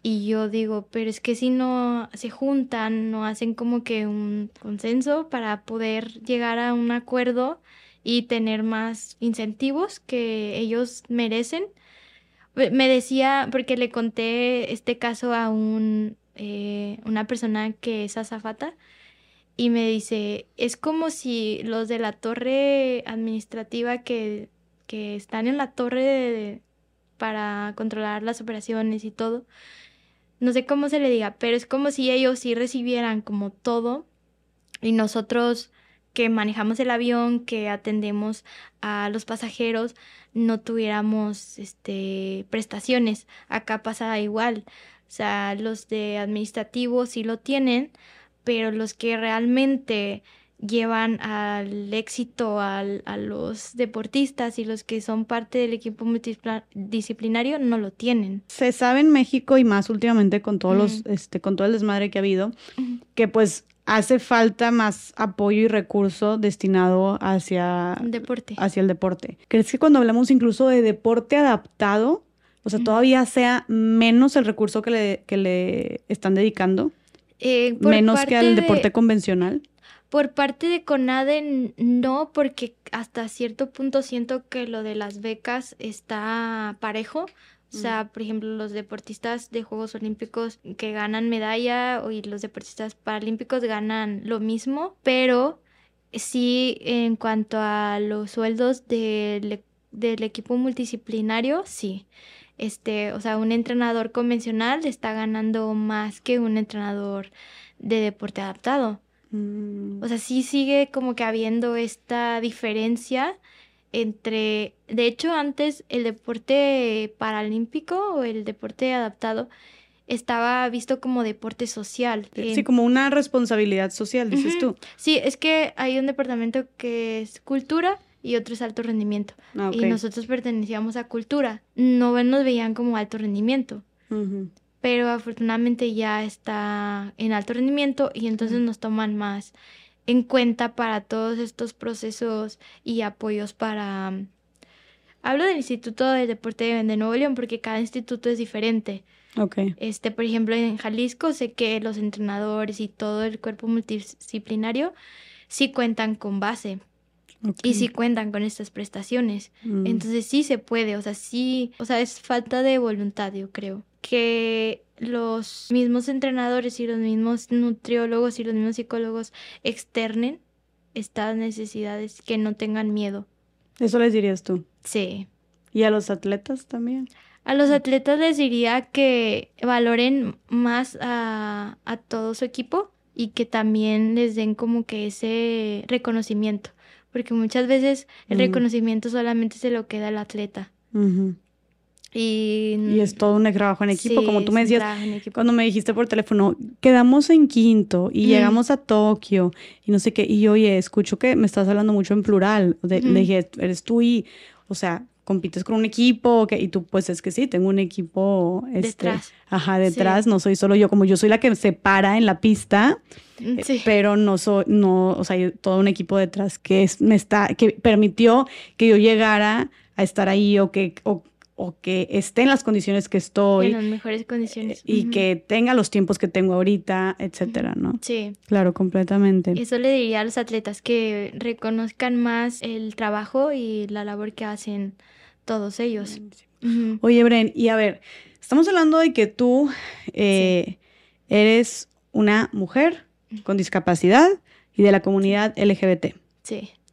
¿Cómo ha sido esto? Perteneces a tres grupos vulnerables y aquí es donde entra la- el famoso término que nos encanta, interseccionalidad, de darnos cuenta de que hay diferentes eh, opresiones que crean una doble o triple discriminación si se entrelazan entre ellas, como en tu caso, mujer con discapacidad y de la comunidad LGBT. ¿Cómo ha sido esto para ti? ¿Has vivido esta triple discriminación de alguna manera? Obviamente nací mujer, pero mi tema con la discapacidad pues fue a los 17 años. Mi preferencia sexual la externo hasta los 23 años, o sea, ha sido un proceso de, de años, o sea, no es como que... eh, Fue todo de, un, de jalón. El tema de la discriminación y, y los retos que puedo llegar a vivir teniendo estas tres, eh, o siendo parte de estos tres gru- grupos vulnerables, lo he vivido más como estos últimos años. Eh, sobre todo estos últimos dos años, yo diría, porque al ser Jessie mi entrenadora, nos hemos encontrado con varias personas que han tenido comentarios que están fuera de lugar antes de Tokio. Nos decían que fuéramos discretas para no subir ciertas contenido en nuestras redes sociales, ni, ni siquiera somos como que conocidas, pero nos decían que no, que era mejor no, porque para ellos no estaba como que bien, pero no por el tema de que ella fuera mi entrenadora, sino por el tema de ser parte de la comunidad, ¿no? Y esto se nos hizo como que muy fuera de lugar y muy injusto porque hay atletas que sus, por ejemplo, sus esposos son sus entrenadores y ellas, ellas atletas y no pasa nada, o sea, todo No les dicen nada. No, al Ah. contrario. Sí, yo he sentido más esta ese tipo de comentarios. Sí, o sea, que más que por un tema, porque te iba a decir, ay, bueno, pues tal vez es para mantenerlo profesional o algo así, pero no, si me dices que hay otros, otras parejas heterosexuales que tienen esta relación de entrenador este, y, y atleta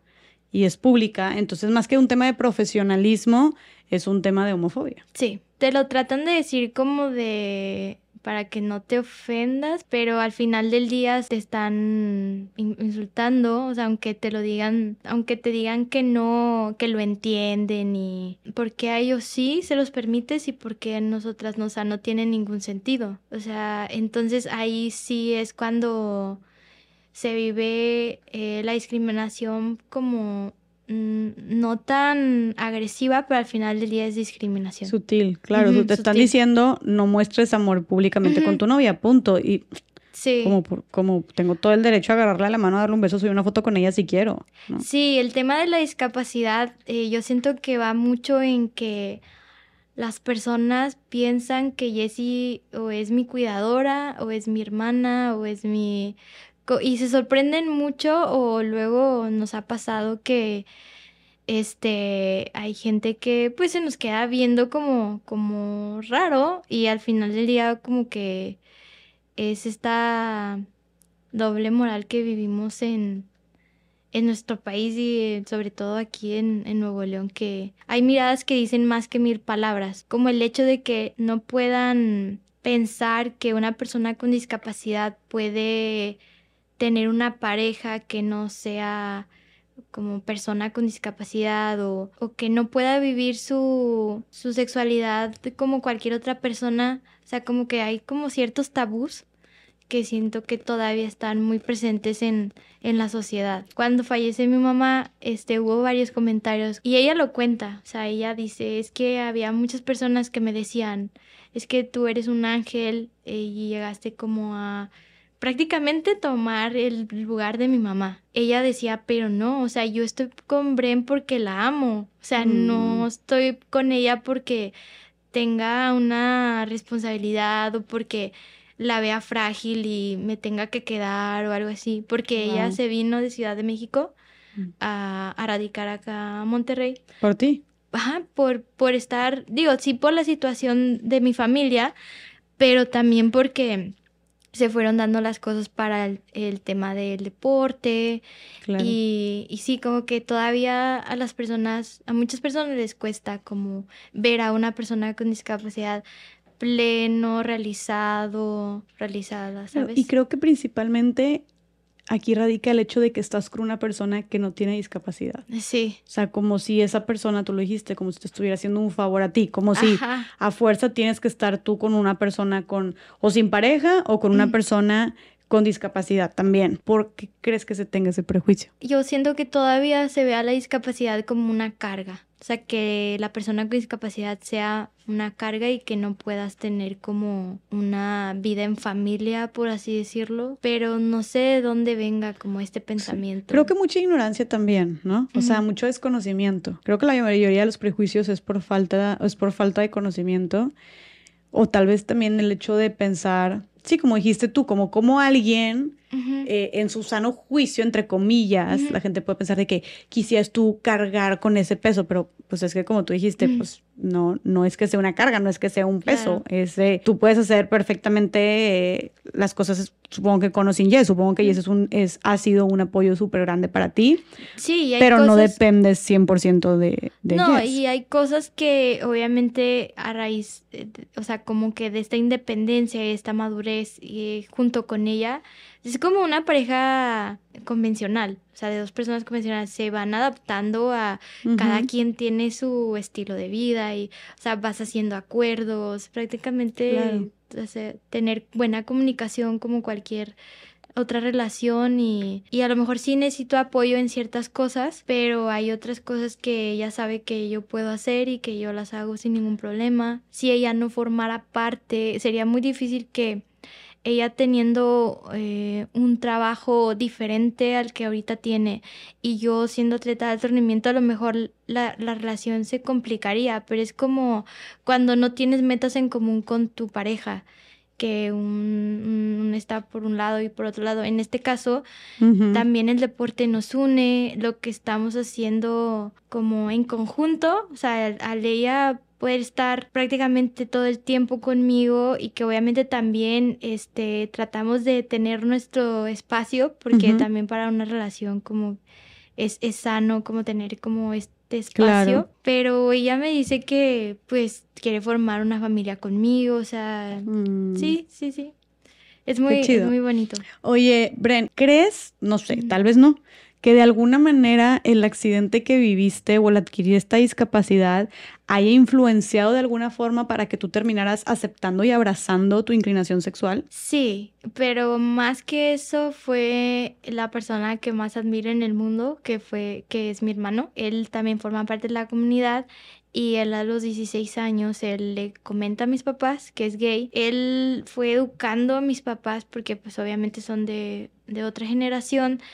Sobre todo pues eh, mi papá que que es más grande, le costó un poco más de trabajo, ¿no? Entonces, la verdad es que cuando yo les comenté para mí, o sea, me- mi hermano me, la- me puso las cosas muy fácil, por así decirlo. Sí, él ya había abierto camino, Sí, cuenta. sí, te digo, él educó, él instruyó a, a mis papás eh, en el lenguaje, en, en, ¿sabes? Como Lo sensibilizó. ¿ok? muchísimo. Y Y entonces cuando tú sales, Sí, no fue como un tema, o sea, fue más como porque en ese momento me habían, este, terminado y recuerdo que estaba llorando y mi papá me preguntó que qué había pasado y pues yo le comenté. o sea, que habías terminado sí, con tu novia desde en entonces. ese momento, Ya, porque tú andabas con ella, pero no, no platicabas, era en secreto. Ajá, pues sí, o sea, era como que todavía no, no les comentaba. A mi mamá sí le dije como, o sea, sí, de que la senté y le dije. Sí, para mí fue muchísimo más fácil poder hacia otras personas como que mm, no tenía como que ese ¿Prejuicio? prejuicio miedo a que me Ah. dijeran algo, ¿sabes? Qué cañón eso que estás diciendo, como, como el apoyo incondicional de tus papás en todo, o sea, desde el deporte, desde que estabas chiquita, este, en tu accidente, e incluso cuando sales del closet, o sea, qué cabrón como, y de verdad mis respetos, y qué padre que nos Sí. escu- escuchan muchos papás y muchas mamás para que sigan este ejemplo de cómo es muy claro cómo el apoyo incondicional y el amor de tus papás hacia todos estos cambios eh, y adversidades de tu vida fue clave para que tú estés en donde estás ahorita, ¿no? Dices, mis papás me aceptan, entonces ya me vale madre todo lo que el mundo pueda Sí, opinar, ¿no? Sí, porque aparte yo veía a mi hermano, o sea, el ejemplo de mi hermano, que él es así como le vale lo que la gente diga, entonces eh, yo a lo mejor sí era una persona más como que le importan más las críticas o, o- pero él de verdad ha sido un ejemplo para mí con respecto a este tema. Ok. porque al final del día pues te das cuenta que al único que, que te tienes que hacer feliz es a ti, a ti mismo, no tienes que, que complacer a los demás para encajar en, en un cierto estereotipo, molde. Y por ejemplo, yo siento que lo que siempre da- les da miedo a los padres cuando este, escuchan que su hijo tiene una orientación sexual diferente a la de... de La convencional. sí, la heterose- que hoy en día siento que la Bueno, sí, verdad... ya hay de todo, ahora sí. sí, Pero A la, a la heterosexualidad, más bien, ajá. sí, a ellos les cuesta mucho porque piensan que sus hijos van a sufrir. Y al ver a mi hermano tan feliz con él y tan, tan realizado y, y- y tan como bien, o sea, y que hasta el momento creo y espero que nadie le, le haya hecho daño, o sea, siento que también a los papás los deja como que tranquilos, o sea, él, él sí ha sido como que un ejemplo de orgullo. ¿sabes? Claro, Sí. claro, claro. ¿Recuerdas qué es lo que te decía tu hermano? Que te dio fuerza como para abrazar tu inclinación sexual. Él me escuchaba y siempre me decía, o sea, eso sí, no le gustaba que me hicieran sufrir, como todo hermano, ¿no? Entonces, cuando me veía llorar por alguien, era como, la voy a matar. O sea, pero, La voy a matar. pero siempre me decía que, o sea, siempre me escuchaba y siempre me decía que él me iba a apoyar en todo. O sea, no era tanto como que el tema de mi preferencia sexual, sino era más como que él quería verme bien, verme feliz y que no me hicieran daño. Te acompañaba. Sí, y me con eso era suficiente. sí. Y, y obviamente tú viendo su ejemplo de que él abrazando Sí. su sexualidad, siendo homosexual, o sea, que Sí, estaba aparte- todo bien y te inspiraba a ti. Sí, aparte él pues tuvo novio más chico y era como que yo veía que salía y que se iba de antro. No era algo que a mí me, me o sea, que me que sintiera como que porque él sí y yo no, porque yo, este, no era algo como que me llamara la atención, a lo mejor ir de antro o algo así. ¿no? Pero veía como él disfrutaba y también como que tomaba responsabilidad y, y era como, eh, o sea, yo viví como a través de mi hermano lo que un joven de su edad, por lo que pasa, no sé si me explico. Sí. Sí. Pues muchos saludos a tu hermano. Alfonso que se llama. Alfonso. Saludines. Espero que esté viendo eso y qué padre. Qué padre que tu hermano haya significado tanto para ti y haya trascendido de esta manera en tu vida. Y que ahora, a Muchísimo. tal grado de ahorita estar con Jess. Sí. Oye, Jess, ven, Aparte. échate la vuelta porque ya estuvo muy platicada. Sí. Ya estoy, estoy muy platicada. Aparte, ama a Jessie. O sea, Ay, sí, ¿sí? se llevan muy bien. Oye, es que desde el minuto uno, Jess, Jess y mi entrenadora y mi novia y mi incondicional, pues ya que la gente te conozca. Se va a poner rojilla. Y mira, aquí está la famosa Jess, la tocaya. Yo A nunca ver. había visto en un episodio que alguien entrara. No, es la primera vez porque lo amerita. porque la famosa Jess, para que la gente la conozca. ¿Sí se alcanza a ver en el cuadro? Saludos. Se puso ¡Ey! La pareja poderosa. ¿Cuánto llevan?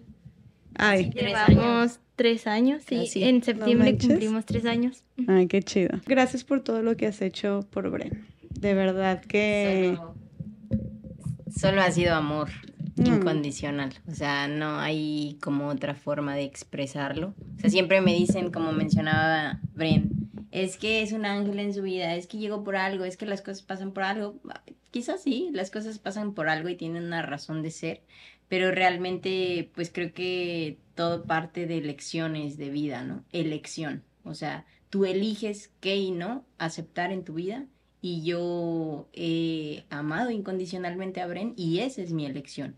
No porque Bren sea una persona con alguna discapacidad o porque Bren sea atleta o porque Bren sea conferencista o qué sé yo, ¿no? O sea, mil y un cualidades, pero pues también todos como personas tenemos muchos defectos Ujú. y nosotros tenemos elecciones también a partir de eso. O sea, y si nosotros elegimos estar o amar a una persona, pues tiene que ser abrazar todo eso, ¿no? Todo lo que conlleva. O sea, elegir siempre, todos los días, estar con esa persona. Eh, y pues nada más, o sea, simplemente lo que he hecho es amar a mi compañera de vida. Y pues yo espero que eso sea muchísimo tiempo y muchos años. Y realmente que pues ambas creemos más de lo que hemos creado sueños, logros, o sea, muchas cosas juntas y también de manera individual, ¿no? Porque cada uno de nosotros pues somos seres individuales que, que, que, pues venimos a, a realmente a, a aportar algo, a dejar una huella, a, algo por, por alguna razón pues en este mundo. Y Claro, eso, ya. eso ha sido nada más. Oye, ¿y ahí de dónde te conquistó esta mujer? Habla muy bonito. Habla muy bonito. No, pero- De hecho, es poeta. Ah, sí. Ay. Ay, Jess. Oye, Muy no, pero la verdad, Jess, mm, es mm, pues mucha admiración porque, pues así como Bren ha tenido un chorro de duelos y de pérdidas, pues tú has estado ahí con ella al pie del cañón, ¿no? Justo antes de que falleciera su mamá y me imagino que aparte tú también has de tener todas tus cosas. Entonces, pues, qué bonito y creo que eso es justo cuando decimos amor es amor, ¿no? Es eso, ¿no? Es, es claramente la prueba de que amor es amor y quedarte con una persona eh, auténticamente apoyándola y buscando siempre su felicidad y aparte en este caso pues no manches, aparte siento que ustedes son una pareja súper poderosa porque aparte llegaron juntas a Tokio, o sea, qué cosas no han superado juntas. Entonces creo que también como dijo Bren, pues los, los logros eh, de Bren también son tus logros. Eh, y, y pues nada, agradecerte también por ese amor incondicional que tienes y ese ejemplo que son de amor incondicional y de apoyo mutuo y de trabajo en equipo para todas las personas, o sea, para todas las personas, este, para todas las parejas heterosexuales, homosexuales, lo que sea, ahora sí que es la prueba nata de el amor auténtico y de que no importa género, inclinación, etcétera, puede crearse algo bien chingón y pueden crecer un chorro, dos personas juntas que se aman genuinamente y se apoyan también y se respetan. Entonces, muchas felicidades, chicas. Qué bonita es, qué, qué, bonito ejemplo de amor. muchas gracias. Qué gusto conocerte, Yes. Gracias por, gracias por venir al cuadro. Gracias por el espacio. No, pues la verdad es que sí, es súper bonito, Bren, eh, pues tener una compañera así de vida. Sí. Qué chido. Sí, estoy este, muy agradecida con Jessie. Ha estado al pie del cañón conmigo. También la admiro mucho, o sea, porque creo que también en una pareja es, es muy importante la admiración. Y yo la admiro mucho porque es una chica súper como autodidacta, siempre está como que en constante capacitación, es nutrióloga, es entrenadora, pues tiene mucho que aportar para el deporte adaptado.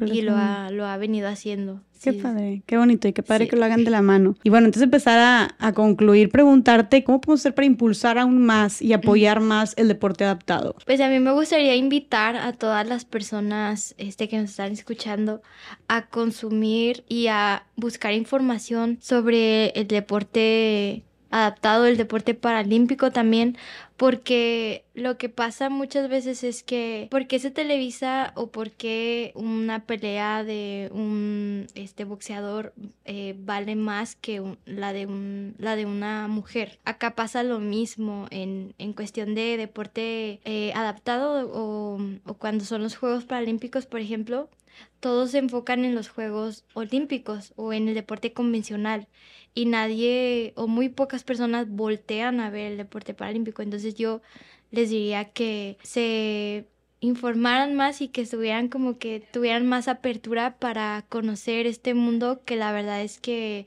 es impresionante cómo, por ejemplo, los ciegos van con sus guías y cómo en el triatlón se suben a la bicicleta. O sea, cuando tú ves eso, este, es muy impresionante. O sea, es el deporte paralímpico o el deporte adaptado es muy diferente a lo que a lo mejor pudiéramos ver en el deporte convencional, pero creo que hace falta más interés de parte de, de la sociedad, las personas, los padres de familia, los tíos, los abuelos que nos estén escuchando, que tengan un niño o un joven con discapacidad, que se acerquen a Primero, pues a los centros de rehabilitación, que de ahí también han salido muchos campeones paralímpicos de centros de rehabilitación, y o también a los institutos de, los institutos del deporte que tienen como el área de deporte adaptado para que pues crezca más la comunidad de atletas y que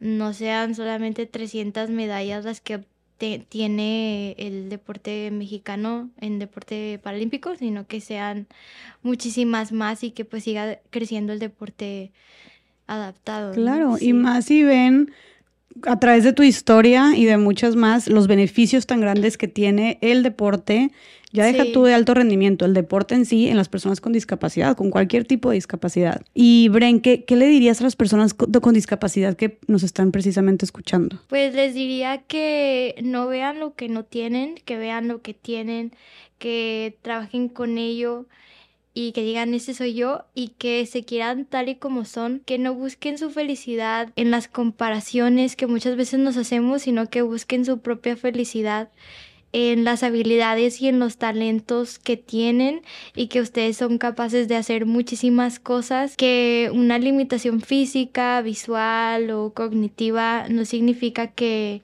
no podamos expresar nuestro talento y, también plantearnos un propósito y, también una meta de vida, ¿no? Eso es lo que les diría. Claro. Sí. muchísimas gracias por este último mensaje. Creo que y más con toda tu historia y todo este contexto, son palabras que nos llegan al alma a todas las personas. Entonces, eh, gracias por ser un ejemplo de todo eso que mencionaste. Gracias por no solamente decirlo, sino predicarlo con el ejemplo, con tu historia de vida. Gracias ¿Qué a sigue ti, Jess. para Bren, para tenerte muy, estar muy, muy, muy cerquita? Sigue que vas a calificar, buscar calificar para los siguientes Juegos Paralímpicos. Sí, ahorita el plan es clasificar, bueno, ir a, a los eventos que están en puerta, este, para poder estar dentro del ranking paralímpico, dentro de las 10 mejores y poder ir a París 2024 y queremos pues buscar un mejor lugar, ir por la medalla, obviamente, pero para eso sabemos que tenemos todavía un año bastante importante de mucha preparación y pues invitar a la gente a que pues en, en mi Instagram se puede pues estar como que al pendiente de, de las competencias. ¿Cuál es tu Instagram? Es Brenda Osnaya, O-S-N-A-Y-A. Brenda Osnaya, ¿sí seguido? Sí, Brenda Osnaya. lo vamos a poner aquí sobre pantalla. ¿Estás haciendo en las demás redes sociales también estás así? Sí, también, pero la que más utilizo es Instagram. Perfectísimo. Y pues agradecerte mucho, Jess, porque como creo que te lo dije desde un principio y ya te lo he comentado, soy muy fan eh, del podcast, pero sobre todo de tu persona y hoy la verdad es que me reafirmaste eh, la hermosa persona que eres, el hermoso ser humano. Y pues no por nada este podcast ha llegado a donde ha llegado y pues te felicito muchísimo. Las chicas que nos están viendo, en algún momento yo estuve viendo un podcast y ahor- ahorita estoy aquí contigo y yo sé que muchas van a poder también en algún momento estar aquí contigo. Me encantaría, me encantaría tener a muchas por aquí. Eh, hay tantas mujeres chingoncísimas y luchando y abriendo camino de tantas maneras allá afuera que para mí será un gusto que este espacio pueda ahora sí que exponenciar aún más sus luchas y sus voces. Y Bren, me llega, me llega al corazón todo lo que me dices, de verdad que lo recibo con muchísimo amor y, y gracias. Gracias, se siente súper bonito eh, y más que me lo diga una mujer como tú. Entonces, pues igual agradecerte a ti, eh, gracias por todo este conocimiento de muchísimos tipos de temas, ahora sí que abarcamos de todo eh, Sí. que nos diste. Gracias por ser un ejemplo de resiliencia, de valentía, eh, de compasión y de comprensión también. Creo que nos diste muchas lecciones de vida, demasiadas lecciones de vida a tus menos de 30 años, eh, que nos sirven a todos, a todas las personas. Em, gracias por ser tan valiente, Bren, y pues por representar también a nuestro país y poner el nombre de las mujeres, de los mexicanos y de las personas con discapacidad en alto y que sí. todo el mundo lo escuche y lo vea. Gracias, Jess. Gracias por enseñarnos y por deconstruirnos también. No, juntas, juntas siempre y bueno, pues esperamos ahora sí que noticias Sí, el siguiente año. Uy, Sí, vamos a estar bien de cerquita. Claro que sí, vamos a estar bien de cerquita siguiendo tu trayectoria y esperando verte en París, ¿verdad? sí, en París 2024. 2024. En agosto. Te vamos a echar un chingo de porras, vas a ver. Ahí, vas a- ahí Gracias. me vas a tener a mí. No sé Con si. cartelón. No sé si con cartelón ahí bajo la Torre pero mínimo sí. me encantaría. Pero mínimo sí desde acá echándote todas las porras del mundo y estoy segura que muchísimas personas que van a seguir a partir de aquí tu trabajo. Gracias, Jess. Gracias a ti por estar aquí, espacio. Bren. Este, gracias también a Jess por, por estar aquí también aguantando todo este tiempo. Gracias a todas las personas que nos escucharon. Platíquenos qué les pareció. Déjenle un mensajito un- y muchas porras también a Bren para que califique y para que traiga una medalla a México en los Juegos Paralímpicos del 2024. Vamos a echarle todas las porras y toda la buena vibra que se merece. Espero que les haya gustado mucho este episodio. Nos vemos en el siguiente episodio de Más Allá del Rosa. Les mando un beso y un abrazo muy fuerte donde sea que estén. Bye.